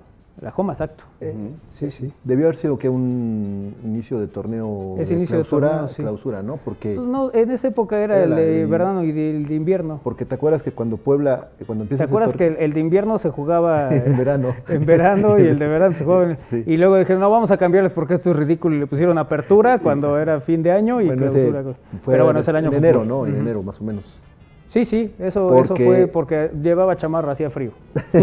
no, porque cuando Puebla presenta su uniforme, el primer partido es contra Cruz Azul y es en el estadio Azulgrana, y a Puebla le va como en feria en ese partido. Fíjate que de ese sí no me acuerdo. Eh, pero este es el primer partido en el Cuauhtémoc, es la fecha 1 y es contra Cruz Azul y termina 2-2. Que ese juego debió ganarlo Puebla. Pero bueno, cosas de la vida, dirigía Alfredo Tena. De ahí el recuerdo y todo esto. Pero perdón, Isra, te interrumpí Y, en a algo ver, importante. Interrumpiste en el meteorito. Ah, sí. No, pero no está bien, está bien que. Cuéntanos del bólido. Ya se me olvidó. No, no es cierto. Hoy No, por si la quieres, ya mañana le preguntamos al doctor. También le preguntamos sus actividades de fin de semana, ¿no? Al doctor. Digo, de. No, ¿para qué quieres?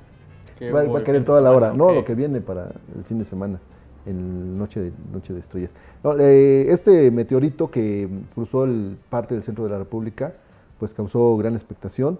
Eh, algunos, algunas cámaras, o estas cámaras que están ya fijas en algunos lugares, pues captaron cómo eh, hoy por la madrugada el cielo del centro de México se iluminó por algunos segundos durante, la, durante este 21 de noviembre tras el paso de un bólido o de un meteorito.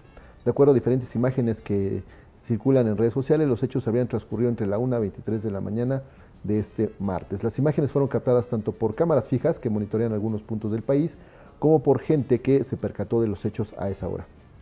Entre las cámaras fijas destacan la de la Secretaría de Turismo del Estado de Querétaro, que apuntaba hacia la catedral de ese polo turístico y fue quizá la más, la más evidente.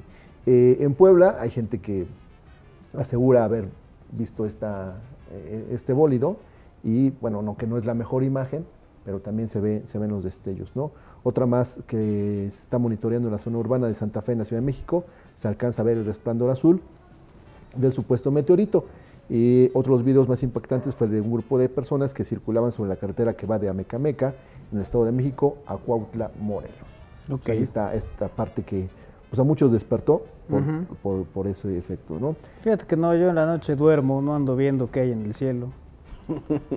no tienes la obligación tampoco. No, no, pues luego se despiertan, pues ¿qué, ¿para qué se despiertan? Ahí andan de. Uno duerme, luego no descansa como el Isra, pero ya es otra cosa. Eso sí. Eso llega a suceder. Se sabe. Oye, bueno, ¿y qué más? Ya está en la línea telefónica y me da gusto saludar a Ana Belén Recoder. ¿Cómo estás, Anita? Hola, muy bien. Bueno, aquí atorada del tráfico, qué caos. ¿eh? Sí, hombre, Este qué cosa. Sí, sí, sí. Bueno, pero ya estamos vía telefónica para que nos cuentes las actividades, porque viene Sinfonías Vapor, Festival Vías Alternas de la Interculturalidad y, y, bueno, pues la agenda y, y lo que tiene en el Museo de Ferrocarriles.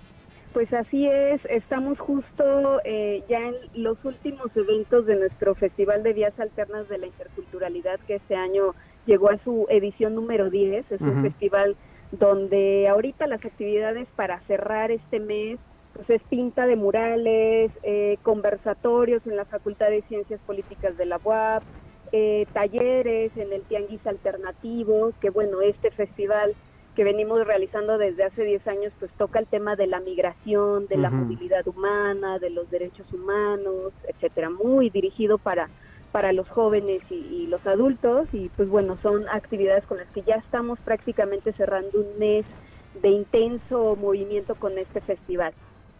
Oye, que además, digo, lo, lo mencionas ahora, 10 años, y, y no es únicamente la permanencia, sino la la calidad y el nivel que, que manejan, ¿no? Y aparte, yo creo que lo más valioso de nuestros festivales, y hablando en particular de Vías Alternas, es que cada año es un festival que suma valiosas colaboraciones. Este año se sumó la Buaba a través de difusión cultural, pero participan colectivos, artistas independientes, el municipio, el gobierno del estado, universidades. Este año se sumó la UDLA, la. Ibero, UPAED, eh, en fin, eh, es un festival que justo se consolida en 10 años porque ha sumado esto y es la forma en la que podemos seguir trabajando la, la cultura. Oye, y que además siempre el Museo de los Ferrocarriles tiene actividades permanentes, ¿no? Todo, todo el tiempo encuentras eh, alguna actividad, además de visitar el propio eh, museo como tal, y que bueno, eso también ha sido un sello, ¿no? Siempre encontrar algo eh, que, que a la gente le gusta, que, que lo atrapa y que, y que se acerca mucho a este museo. Así es, cada, cada mes el público que nos visita en el Museo de los Ferrocarriles, que estamos ubicados en la 11 Norte 1005, en el centro histórico, pues podrá disfrutar de diversas actividades. Una es este que tenemos ahorita ya para cerrar actividades del mes, que es Vías Alternas, pero tiene un perfil muy dirigido y un tema como es la migración.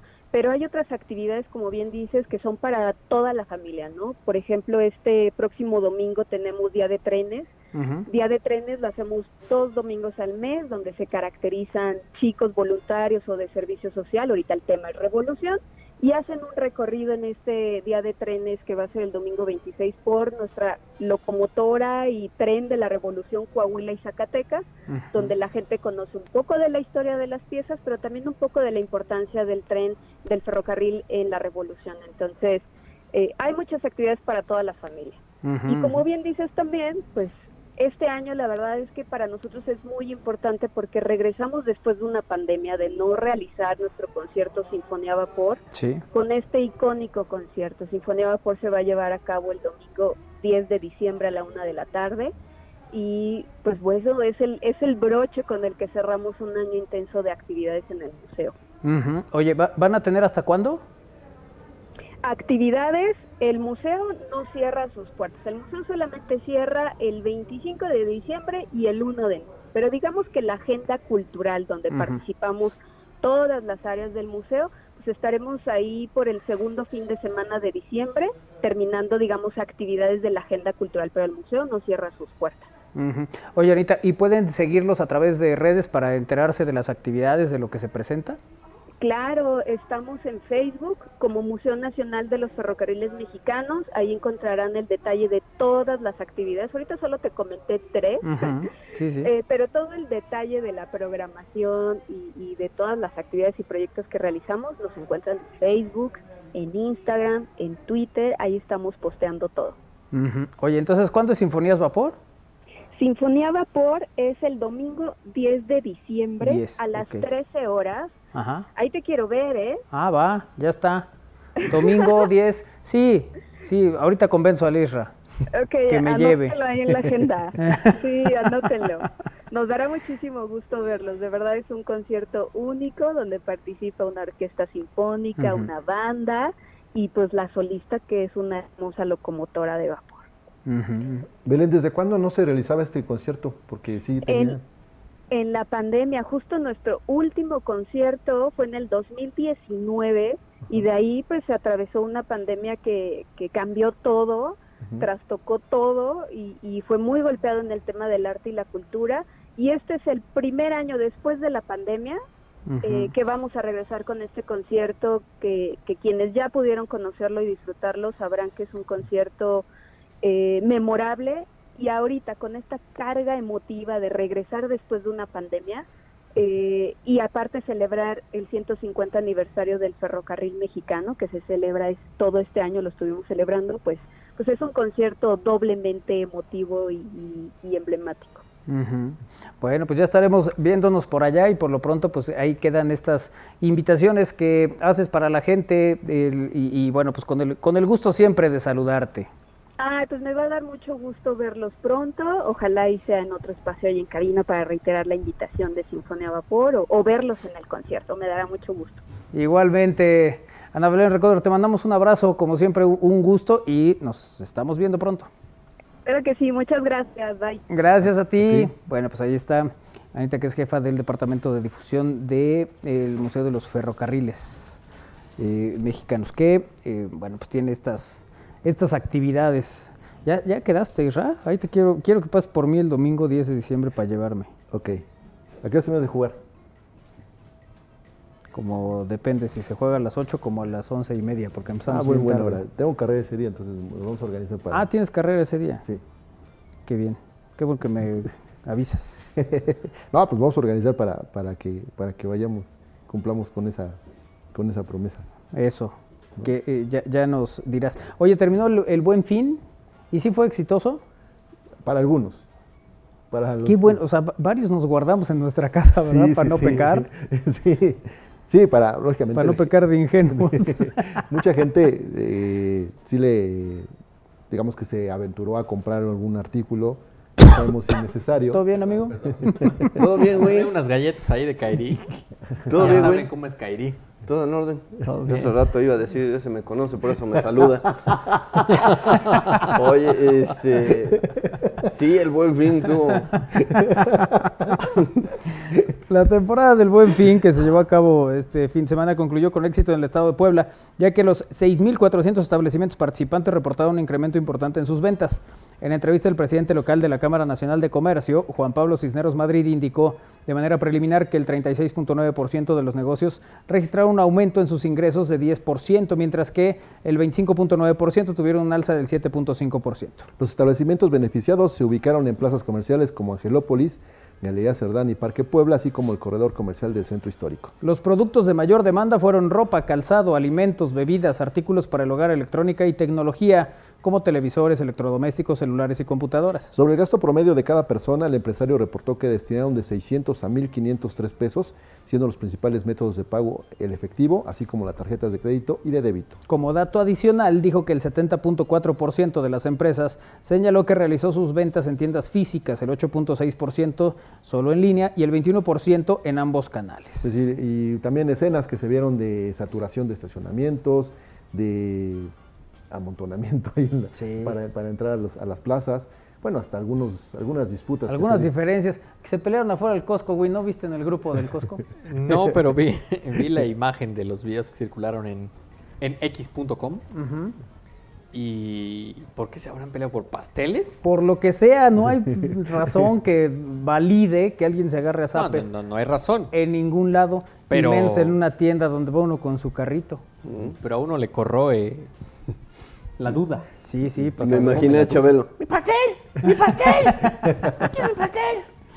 Vamos a ver si en el grupo identificaron a los... De hecho, a los rijosos. De hecho, a uno lo Lo detuvieron. procesaron, ¿no? Bueno, nada más lo presentaron ante el Ministerio Público. Ujú. No, sí, lo, lo presentaron. eh, pues. pero, este, el- pues decían, si fueron varios, porque nada más a uno.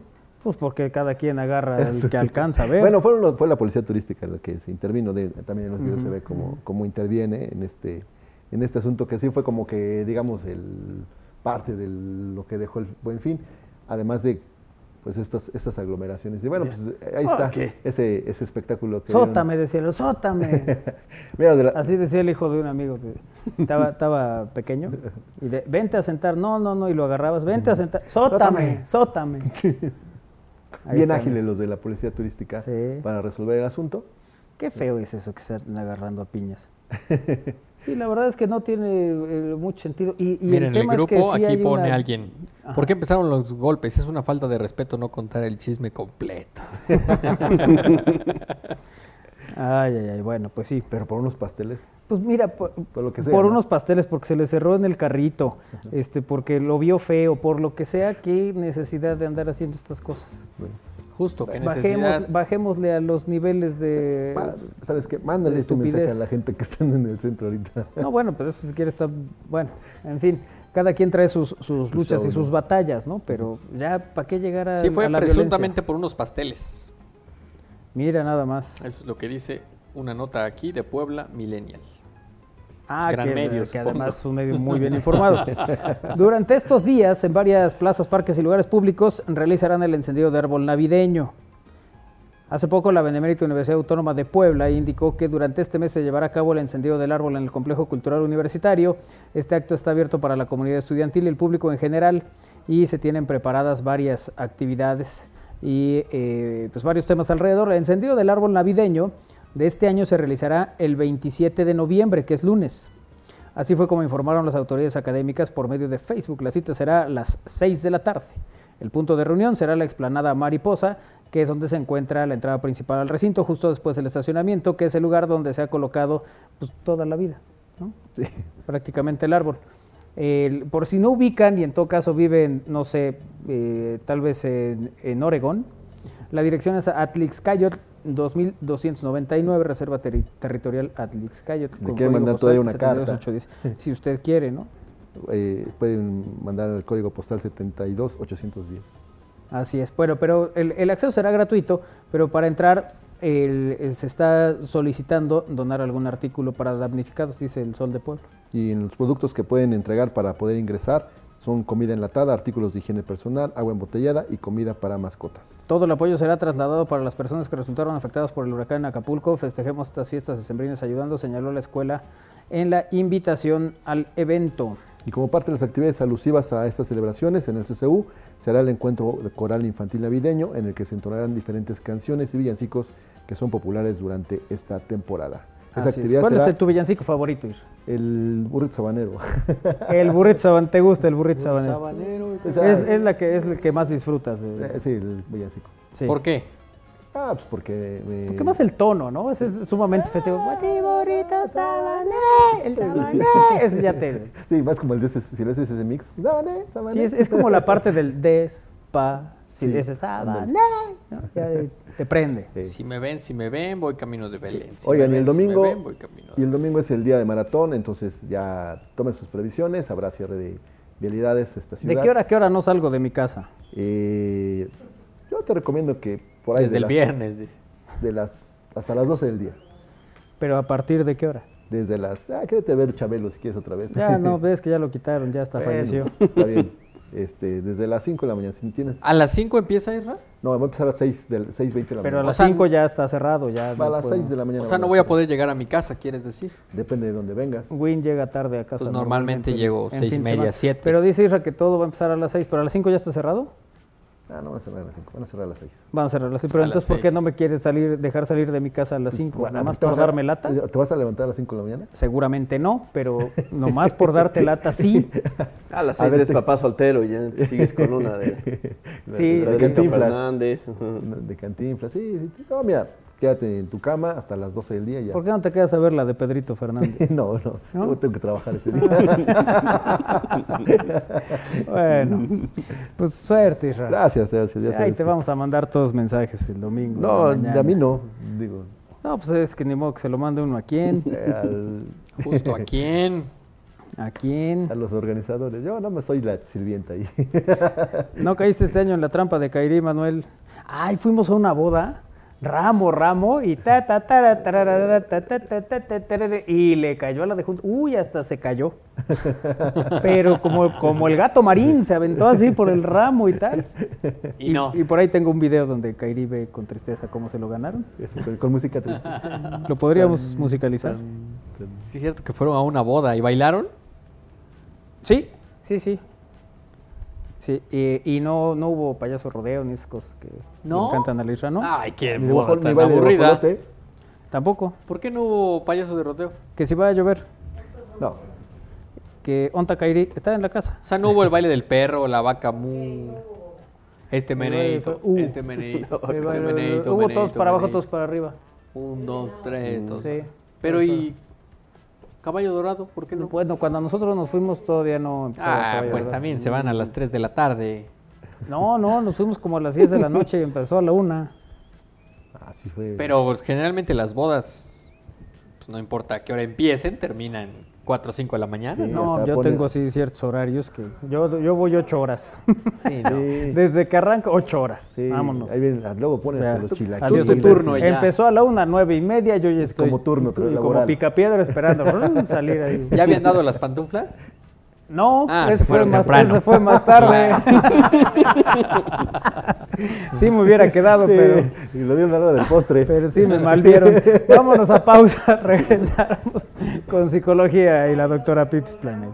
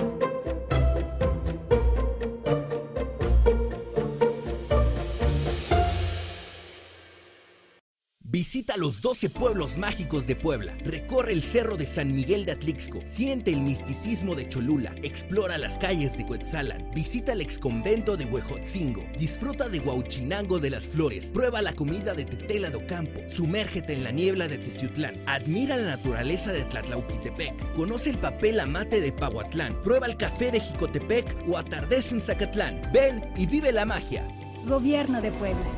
Gobierno presente. Desafía tus límites el próximo 26 de noviembre en el Maratón Puebla 2023. Participa en familia y con amigos en las distintas distancias. Salida y meta en el centro histórico de la ciudad. Inscripciones en www.impode.mx. Kilómetros de emoción y superación te esperan en esta fiesta deportiva. No faltes, te esperamos. Gobierno de Puebla. Gobierno presente.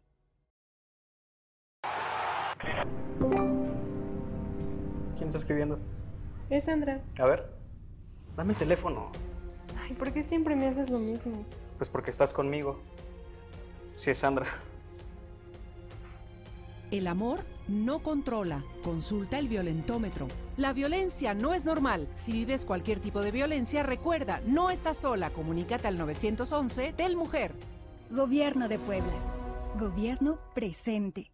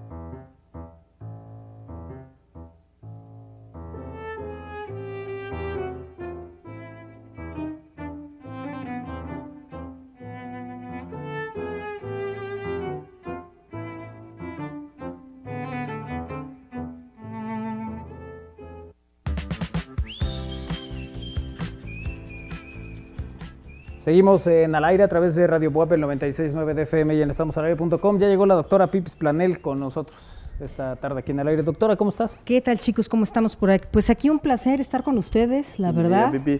Y el día de hoy tenemos un... ¿Qué tienes para nosotros hoy, Pipis? Pues un tema muy bonito, un tema que, que no lo he dialogado con ustedes. Ajá. Y bueno, yo creo que puedo escoger a cualquiera de ustedes para que me dé la introducción, ¿no? Sí, pero me parece que tendríamos que imponernos pues por edades. Empieza a decir. Por favor, Isra Valero, ¿de qué Claro que vamos sí. a hablar el día de hoy? Cuando mis padres envejecen. Así es. Y bueno, este tema es eh, un tema importante de tratar porque eh, del lado de los hijos eh, se vive un cambio y todo cambio implica un duelo. Entonces es entender en este acompañamiento que de repente en la vida te empiezas a dar cuenta que estos papás que nunca van a dejar de ser tus padres, pero que, que veían por ti, que tú les hablabas, que te sacaban de un apuro, que había una emergencia, bueno, que los puedes recordar en la infancia eh, trayéndote el lunch y resolviéndote muchas cosas, de repente te empiezas a dar cuenta que, que necesitan tu atención, que necesitan ser cuidados y que están mostrando algo que tal vez tú no habías visto antes. Tal vez veías un papá fuerte y de repente te topas, o un papá, una mamá, hablo, un papá, una mamá vulnerable, eh, con pasitos más despacitos, que tal vez ya no te están escuchando bien y hay que repetirles las cosas. Y que precisamente de eso quiero hablar el día de hoy, todos estos cambios que implican a uno como hijo y que incluso, pues aquí este tema da para dar y regalar con toda la cantidad de preguntas que se nos pueden venir, entonces eh, de esto vamos a hablar el día de hoy.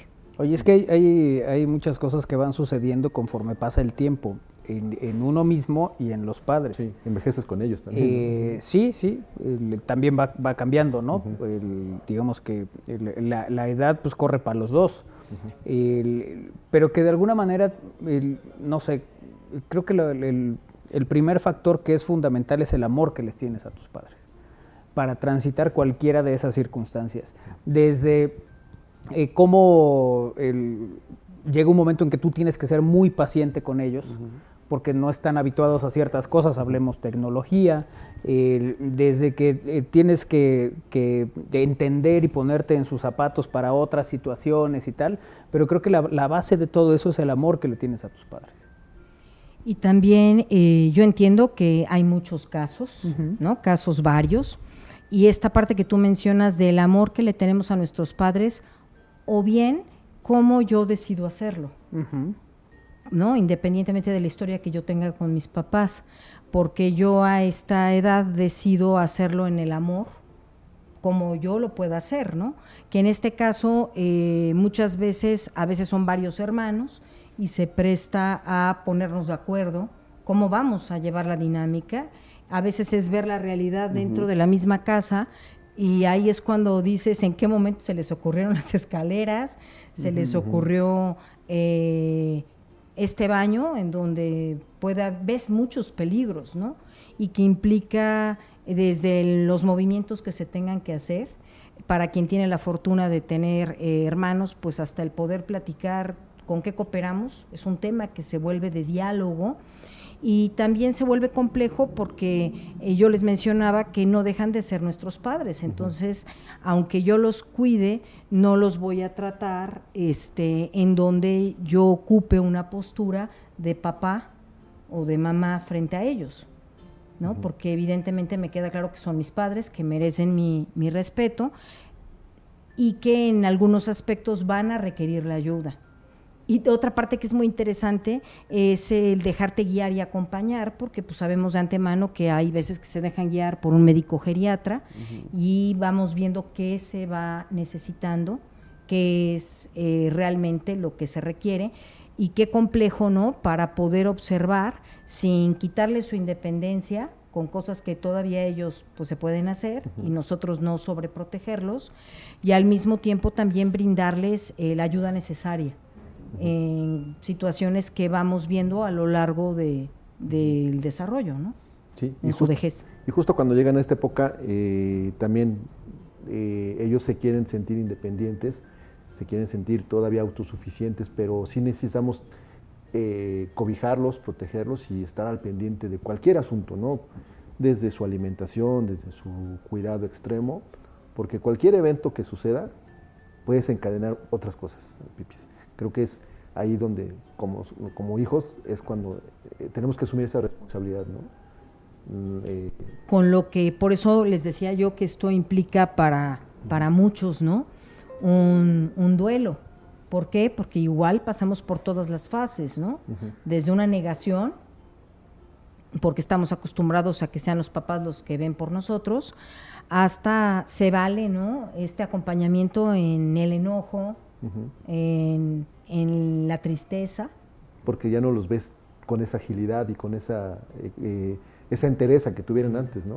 Exacto, y muchas emociones que se nos ven revueltas, porque muchas veces nos acompaña, a veces, no siempre, ¿verdad? La enfermedad, o como tú bien lo dices, Valero, este, como un detallito en esas edades se puede desencadenar en, en algo fuerte, algo eh, que tal vez en otras edades pues ya te duele el estómago o te lo atiendes o tienes una gastritis y se acabó.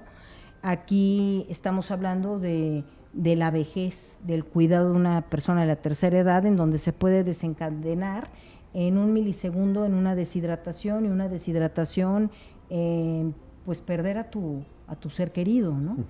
Entonces, eh, yo sé que para todos aquellos que me están escuchando en este momento y que les ha tocado cuidar a alguien, tal vez no les ha tocado a sus padres o tal vez ya les está tocando, este, o bien les tocó ver cómo sus padres cuidaban a los suyos, o te tocó un poquito compartir el cuidado de un abuelo, abuelo, o de una abuela, o muchas veces hasta la llevaron a tu casa y a ti tocó ver cómo la, la mimaban, la cuidaban, y que se vale, que es un poco también lo que quiero hablar el día de hoy, el tener este acompañamiento porque son válidas todas las emociones.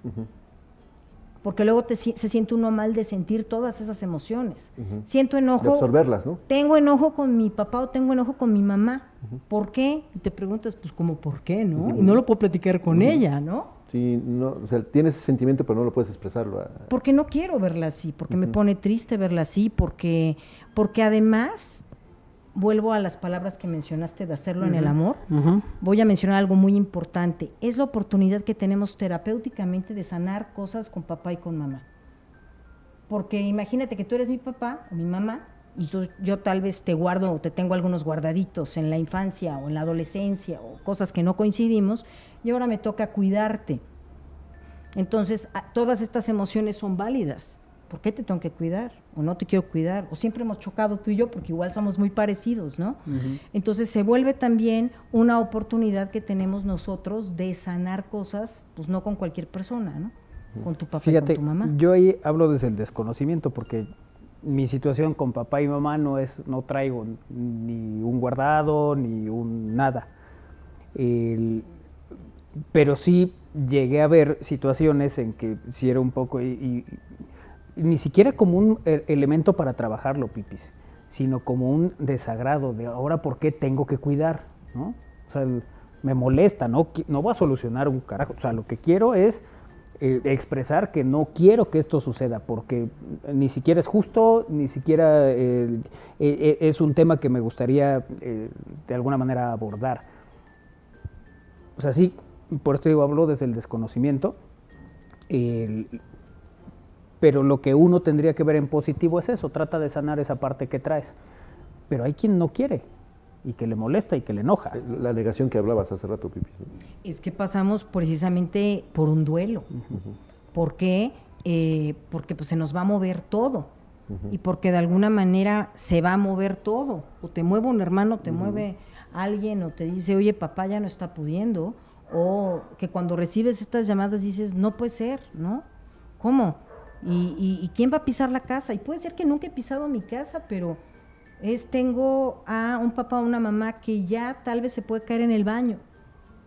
Y es ahí cuando se te mueven muchas cosas y, y tú decides. Y es muy válido. Aquí no, no venimos a juzgar a nadie Claro. ni a poner en un pedestal a nadie. Hablamos de etapas que nos toca vivir y que eh, también si recibimos ese apoyo y ese acompañamiento, saber que estamos transitando por un duelo, pero muchas veces ubicamos el duelo como que alguien se muere, ¿no? Y no, Mm. es todo un cambio en donde de la noche a la mañana te toca a ti hacer algo por tus papás, te toca a ti hacerte responsable cuando la conducta normal que uno espera de cualquier papá es que responda a las demandas de los hijos. Oye, y es que sí creo que desde el amor no te pesa. Desde el amor no, te, no, no- no se te vuelve incómodo. Es decir, este, va a ir mi papá al médico tal, pues no, naturalmente por amor vamos, ¿no? Nadie dice, "Mm, no, es que Sí, ahora como no veces puedo. ya, estoy-". ya le tocó cuidarme, él me llevaba al doctor, como que ahora me toca, Así ¿no? es.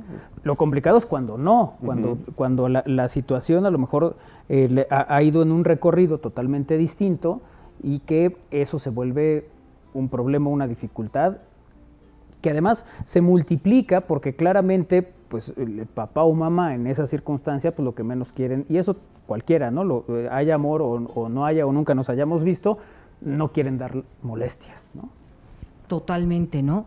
Entonces, aquí, aquí el punto es, eh, depende mucho, ¿no? Porque esto nos va a mover en muchos aspectos. Entonces, es como si la vida nos diera la oportunidad de poder escribir, ¿no? Como tú lo deseas hacer, tu propia historia con tus papás. Y bueno, a mí en el consultorio me han tocado casos en donde, pues fuertes, ¿no? Fuertes en donde, eh, pues un buen día ellos recuerdan que el papá, pues casi, casi se fue por las tortillas y nunca regresó.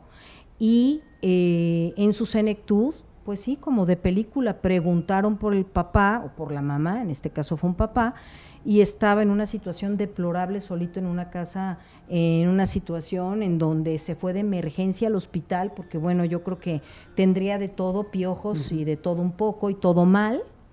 Y este, y a partir de ahí, pues sé que va a sonar muy romántico, pero surge la historia de amor con su papá.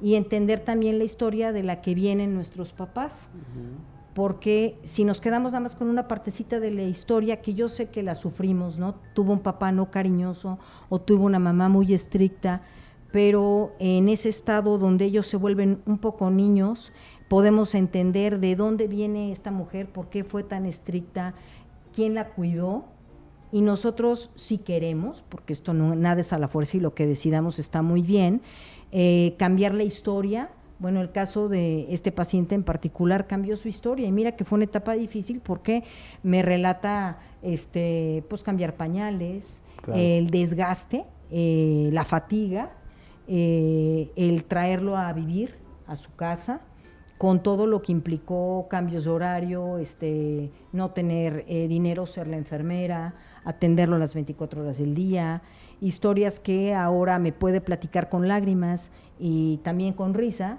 pero que obviamente en las anécdotas pues de divertido no tiene nada, porque tiene que ver con colocar un suero, tiene que ver con me equivoqué en esto o casi casi me batí en heces fecales, ¿no? Entonces, cosas que hoy por hoy su padre no está y que yo puedo observar en esta persona, pues que a partir de ahí conoció a su papá y lo que él guarda de recuerdos fue a partir de, de esa Ya de- de situación. esa etapa, ¿no? Y esa- Qué es- duro, ¿no? Qué Ese duro. punto de, de- bueno, aparte también el, el que, como decían, la parte del amor, la parte de, de la paciencia, ¿no? Hay- De repente hay que entender, pues que ya luego no ven bien, que no escuchan bien, ¿no? Entonces, a veces, mucha gente se desespera porque, ay, no me escuches y como que, o sea, hay que entender esa parte. Y también yo creo que tener la, la parte de estar un poco pendientes porque hay eh, ya personas de, de, de edad avanzada que de repente como que dicen, ¿sabes qué? Es que no le voy a decir nada porque lo voy a preocupar y entonces no quiero dar molestias o este híjole a lo mejor este me está doliendo tal pero híjole no porque los voy a preocupar y no y entonces este como que de repente hay que estar pendientes en ciertas situaciones no Claro, ¿no? Y qué, qué difícil, porque bueno, yo sé que de algo nos hemos de morir, ¿no? Pero cuando comienzan a enfermarse, o ya no hablemos de un caso de demencia, en donde pues más compasión, más amor y, y más de todo, porque además va a llegar un momento en donde no se van a acordar de ti, o donde empieza obviamente a fallar la memoria, y aún así pues va a requerir de soluciones Claro. del mismo medicamento, de, de que recuerde cosas básicas, ¿no? Como lo será el comer, y toda esta situación en donde también está el acompañamiento psicoterapéutico, sobre todo para quien está llevando estos cuidados. Para que no caiga en eh, el síndrome de la fatiga o del Sí. cuidador primario, que lo hemos tocado también en, en algunos programas de aquí de Estamos al Aire. ¿no? Sí, que eso, el- a ver, yo lo viví con mi abuela. El- ahora que decías, cuando son muchos hermanos se reparten o es más fácil que se hagan mensos. También ¿no? Porque te- dejan a como hay uno. varios, si ya este tomó, pues yo como que volteo para otro lado. El- digo, esas cosas llegan a suceder. Cuando sabes que nomás eres tú, pues no hay de otra, ¿no? Puede ser pesado tal, pero ya sabes que va a estar. Porque es distinto cuando tú crees que el de allá te va a ayudar y el de allá te va a ayudar Sí, y no te te ayudan. ¿no? Ya cuando sabes que eres tú, eres tú y se acabó. El- el- pero un poco este proceso de cambiarle el pañal, mi abuela me decía es que me da mucha, o sea, no, no me siento bien que me cambies el pañal. Y fue, a ver, tú a mí me cambiaste 800, quítate y ahí te voy con el pañal, ¿no? Y pues, ya, ella empezó a entender que no había problema, tal, pero luego uno no sabe hacer ciertas cosas. Entonces yo de repente para cargarla, pues la, la cargabas y, y, pues la lastimabas, ¿no? Porque no, no sabías, de repente era me duele, pues es que la cargué mal, yo no sabía cómo cargarla, tuve que aprender cómo cargarla y tal. Y era ponle medicamento en la mañana, ponle medicamento en la noche, el, el perdía, digamos que la, el, el asunto de los horarios, de repente 3 de la mañana me hablaba, ¿no? Entonces ya escuchaba que me hablaba, iba a verla, ¿qué pasó? ¿Qué estás haciendo, mijo? Nada, pero cuéntame qué querías, ¿no? Y ahí nos poníamos a platicar. O a veces sí le decía, pues, estaba dormido esperando que me hablaras y nos poníamos a, ya nos reíamos, ¿no? Pero a eso voy con que desde el amor es totalmente distinto. El, el- porque todo esto, no digo que no sea pesado, haya o no haya amor. En este caso sí había amor. Y eso no le quitaba lo pesado, pero no te arrepentías nunca de hacerlo. Y esa creo que es la gran diferencia entre que haya y no haya. De todas maneras lo vas a hacer, de todas maneras va a ser pesado, pero cuando hay amor no te arrepientes nunca de ni un solo instante de, de haberlo hecho. Y sí, no deja de ser muy difícil, ¿no? Oía yo comentarios de algunas personas cuando iba yo a tocar este tema, aquí en Estamos al Aire, y sí, estos sentimientos eran de, de es duro verlos vulnerables, es, me da mucha tristeza, eh, las palabras eran es muy difícil, me duele, me duele verlos así. Y, y lo que sí es cierto es que en el camino se te van presentando, así como tú lo relatas, no sé cómo cargarla, pero alguien te enseña a Mm. cargarla, o pides la ayuda, Sí, sí. O, o yo no sé de dónde agarra uno la fuerza, ¿no? Pero eh, también vas recibiendo esa satisfacción o esas bendiciones. ¿no? Eh, en el mismo encuentro y esas ¿no? lecciones con el también, que- otro. la- las lecciones que te va dando también, ¿no? Porque tú vas a llegar a ese momento y no sabes quién va a ser tu Pues en una de esas. Pues sí, o sea, si llegas, ¿no? O quién sabe, ¿no? Sí, sí, es que es cierto. O sea, uno pensaría, bueno, que es que quién sabe cuándo, a lo mejor ni llega uno hasta esa Sí, etapa. sí, sí. O, o cómo vas a verte tú eh, eh, reflejado, ¿no? En ese momento. Y situaciones, ¿no? Que se presentan que, como bien lo decimos, son, son delicadas, que a veces esto, ¿no? Requiere un trabajo interdisciplinario de trabajar con más de un ser, ¿no? Que, que mueve este tipo de casos, ¿no? y, y que a veces uno quisiera que todo fuera bonito, pero la realidad es que no es así, ¿no?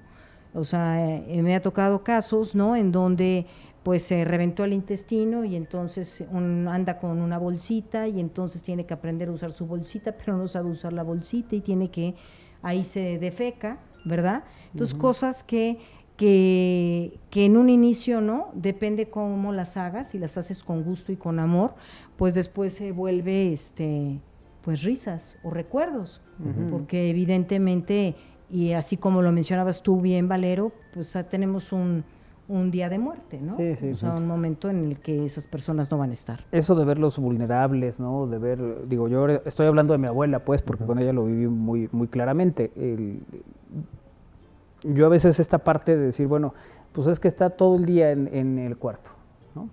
Eh, pues sí, se levanta, voy, le inyecto, este, le llevo el desayuno, desayuna y ahí está. Y al ratito regreso y, y- o mi mamá o Kairi, que estábamos los tres fundamentalmente, comía y luego en la cena y ahí estabas, pero digamos, para mí sí era y qué más.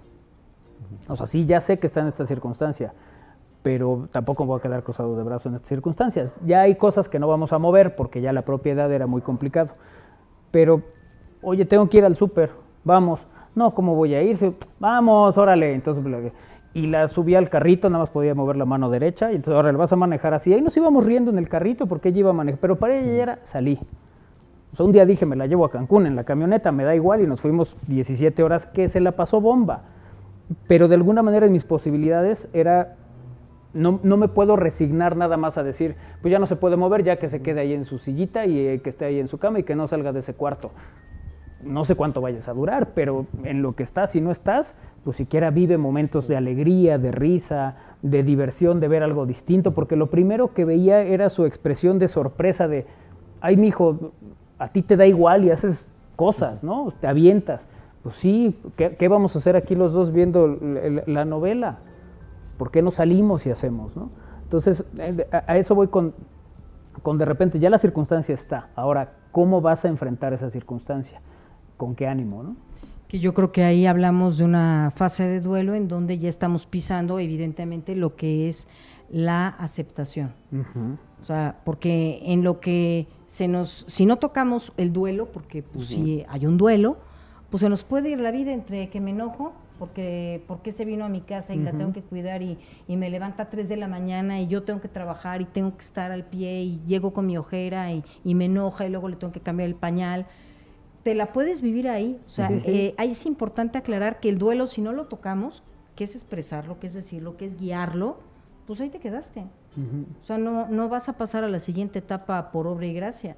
O sea, como si me quedo en la fase de negación, yo me quedo con la idea de que, de que esto no sucedió y yo ni coopero o ni quiero ver. O soy de los hermanos que somos de los 20 hermanos, bueno, pues soy el número 19 que ni que paso sin ver. Uh -huh. Y me quedé negando una situación, ¿no? Uh -huh. Oye, vámonos rápido, dos Adelante. mensajes y ya nos despedimos. Sobre sí. todo que todo lo que se haga, los padres o abuelos, se regresa como boomerang, nos dice aquí. Eh, ay, este está más largo. A mi papá le dio un derrame cerebral hace dos años. A la fecha me duele verlo así y eh, estoy enojado eh, con Dios por qué tuvo que pasar eso, siendo que él es buena persona, todavía no he sanado eso. Y mi hermana mayor le dio la espalda y no lo cuidó, mi otra hermana y yo lo sacamos adelante. Como dice Pipis, ya nos cuidó siempre, ahora nos toca a nosotros. Por cierto, excelente programa, como siempre lo escucho. Dice mi papá que cuando eh, muera mi mamá, si es que él no se va primero, que él se quiere ir a un asilo para no darnos molestias. Híjole, por lo general esta es la opinión de, de nuestros padres, evidentemente, porque bueno, llévalo a ti mismo, ¿no? Uh -huh. A nosotros tampoco nos gustaría estar dándole molestias uh -huh. a nadie, ¿no? Pero la realidad es que es la ley de la vida y entre más pronto le demos vuelta a la página, tratemos las emociones, que eso es lo que quiero dejar como mensaje, uh -huh. podemos entrar a esta fase de aceptación y, ¿por qué no?, aprendizaje y disfrute. El día que no estén, pues bueno, nos eh, fuimos en ceros. Estos recuerdos Así nos es. los estás compartiendo a nosotros, ¿no? El último, hola Pipis, me da mucho sentimiento el tema, quizá como dice Manolo no sea exactamente algo que resolver, pero en mi caso fue valorar, concientizar y de ahí el amor ha ido en aumento y pues es una gran oportunidad para expresar amor de otra manera. Muchas gracias por compartir. Bueno, vámonos doctora. Pues no hay más. Yo creo que con estos mensajes me queda más que claro, estas personas que nos han compartido, hacerlo en el amor y quien esté enojado, entender que esto es, si hacemos un grupo de apoyo, podemos encontrar muchos enojados y créeme que con mucho amor eh, y dejándote guiar puedes ir pasando a las siguientes etapas y sanar la relación con tus padres. Gracias. Bueno. Gracias, doctora. Vámonos a nombre de todo el equipo. Mañana en punto de las 3 lo esperamos aquí en al aire. Gracias a Darío Montiel, eh, la operación, y eh, se quedan con Alex Ramírez y Cantares en Radio Boa. Pásenla bien, buena tarde, nos escuchamos mañana a las 3. Adiós.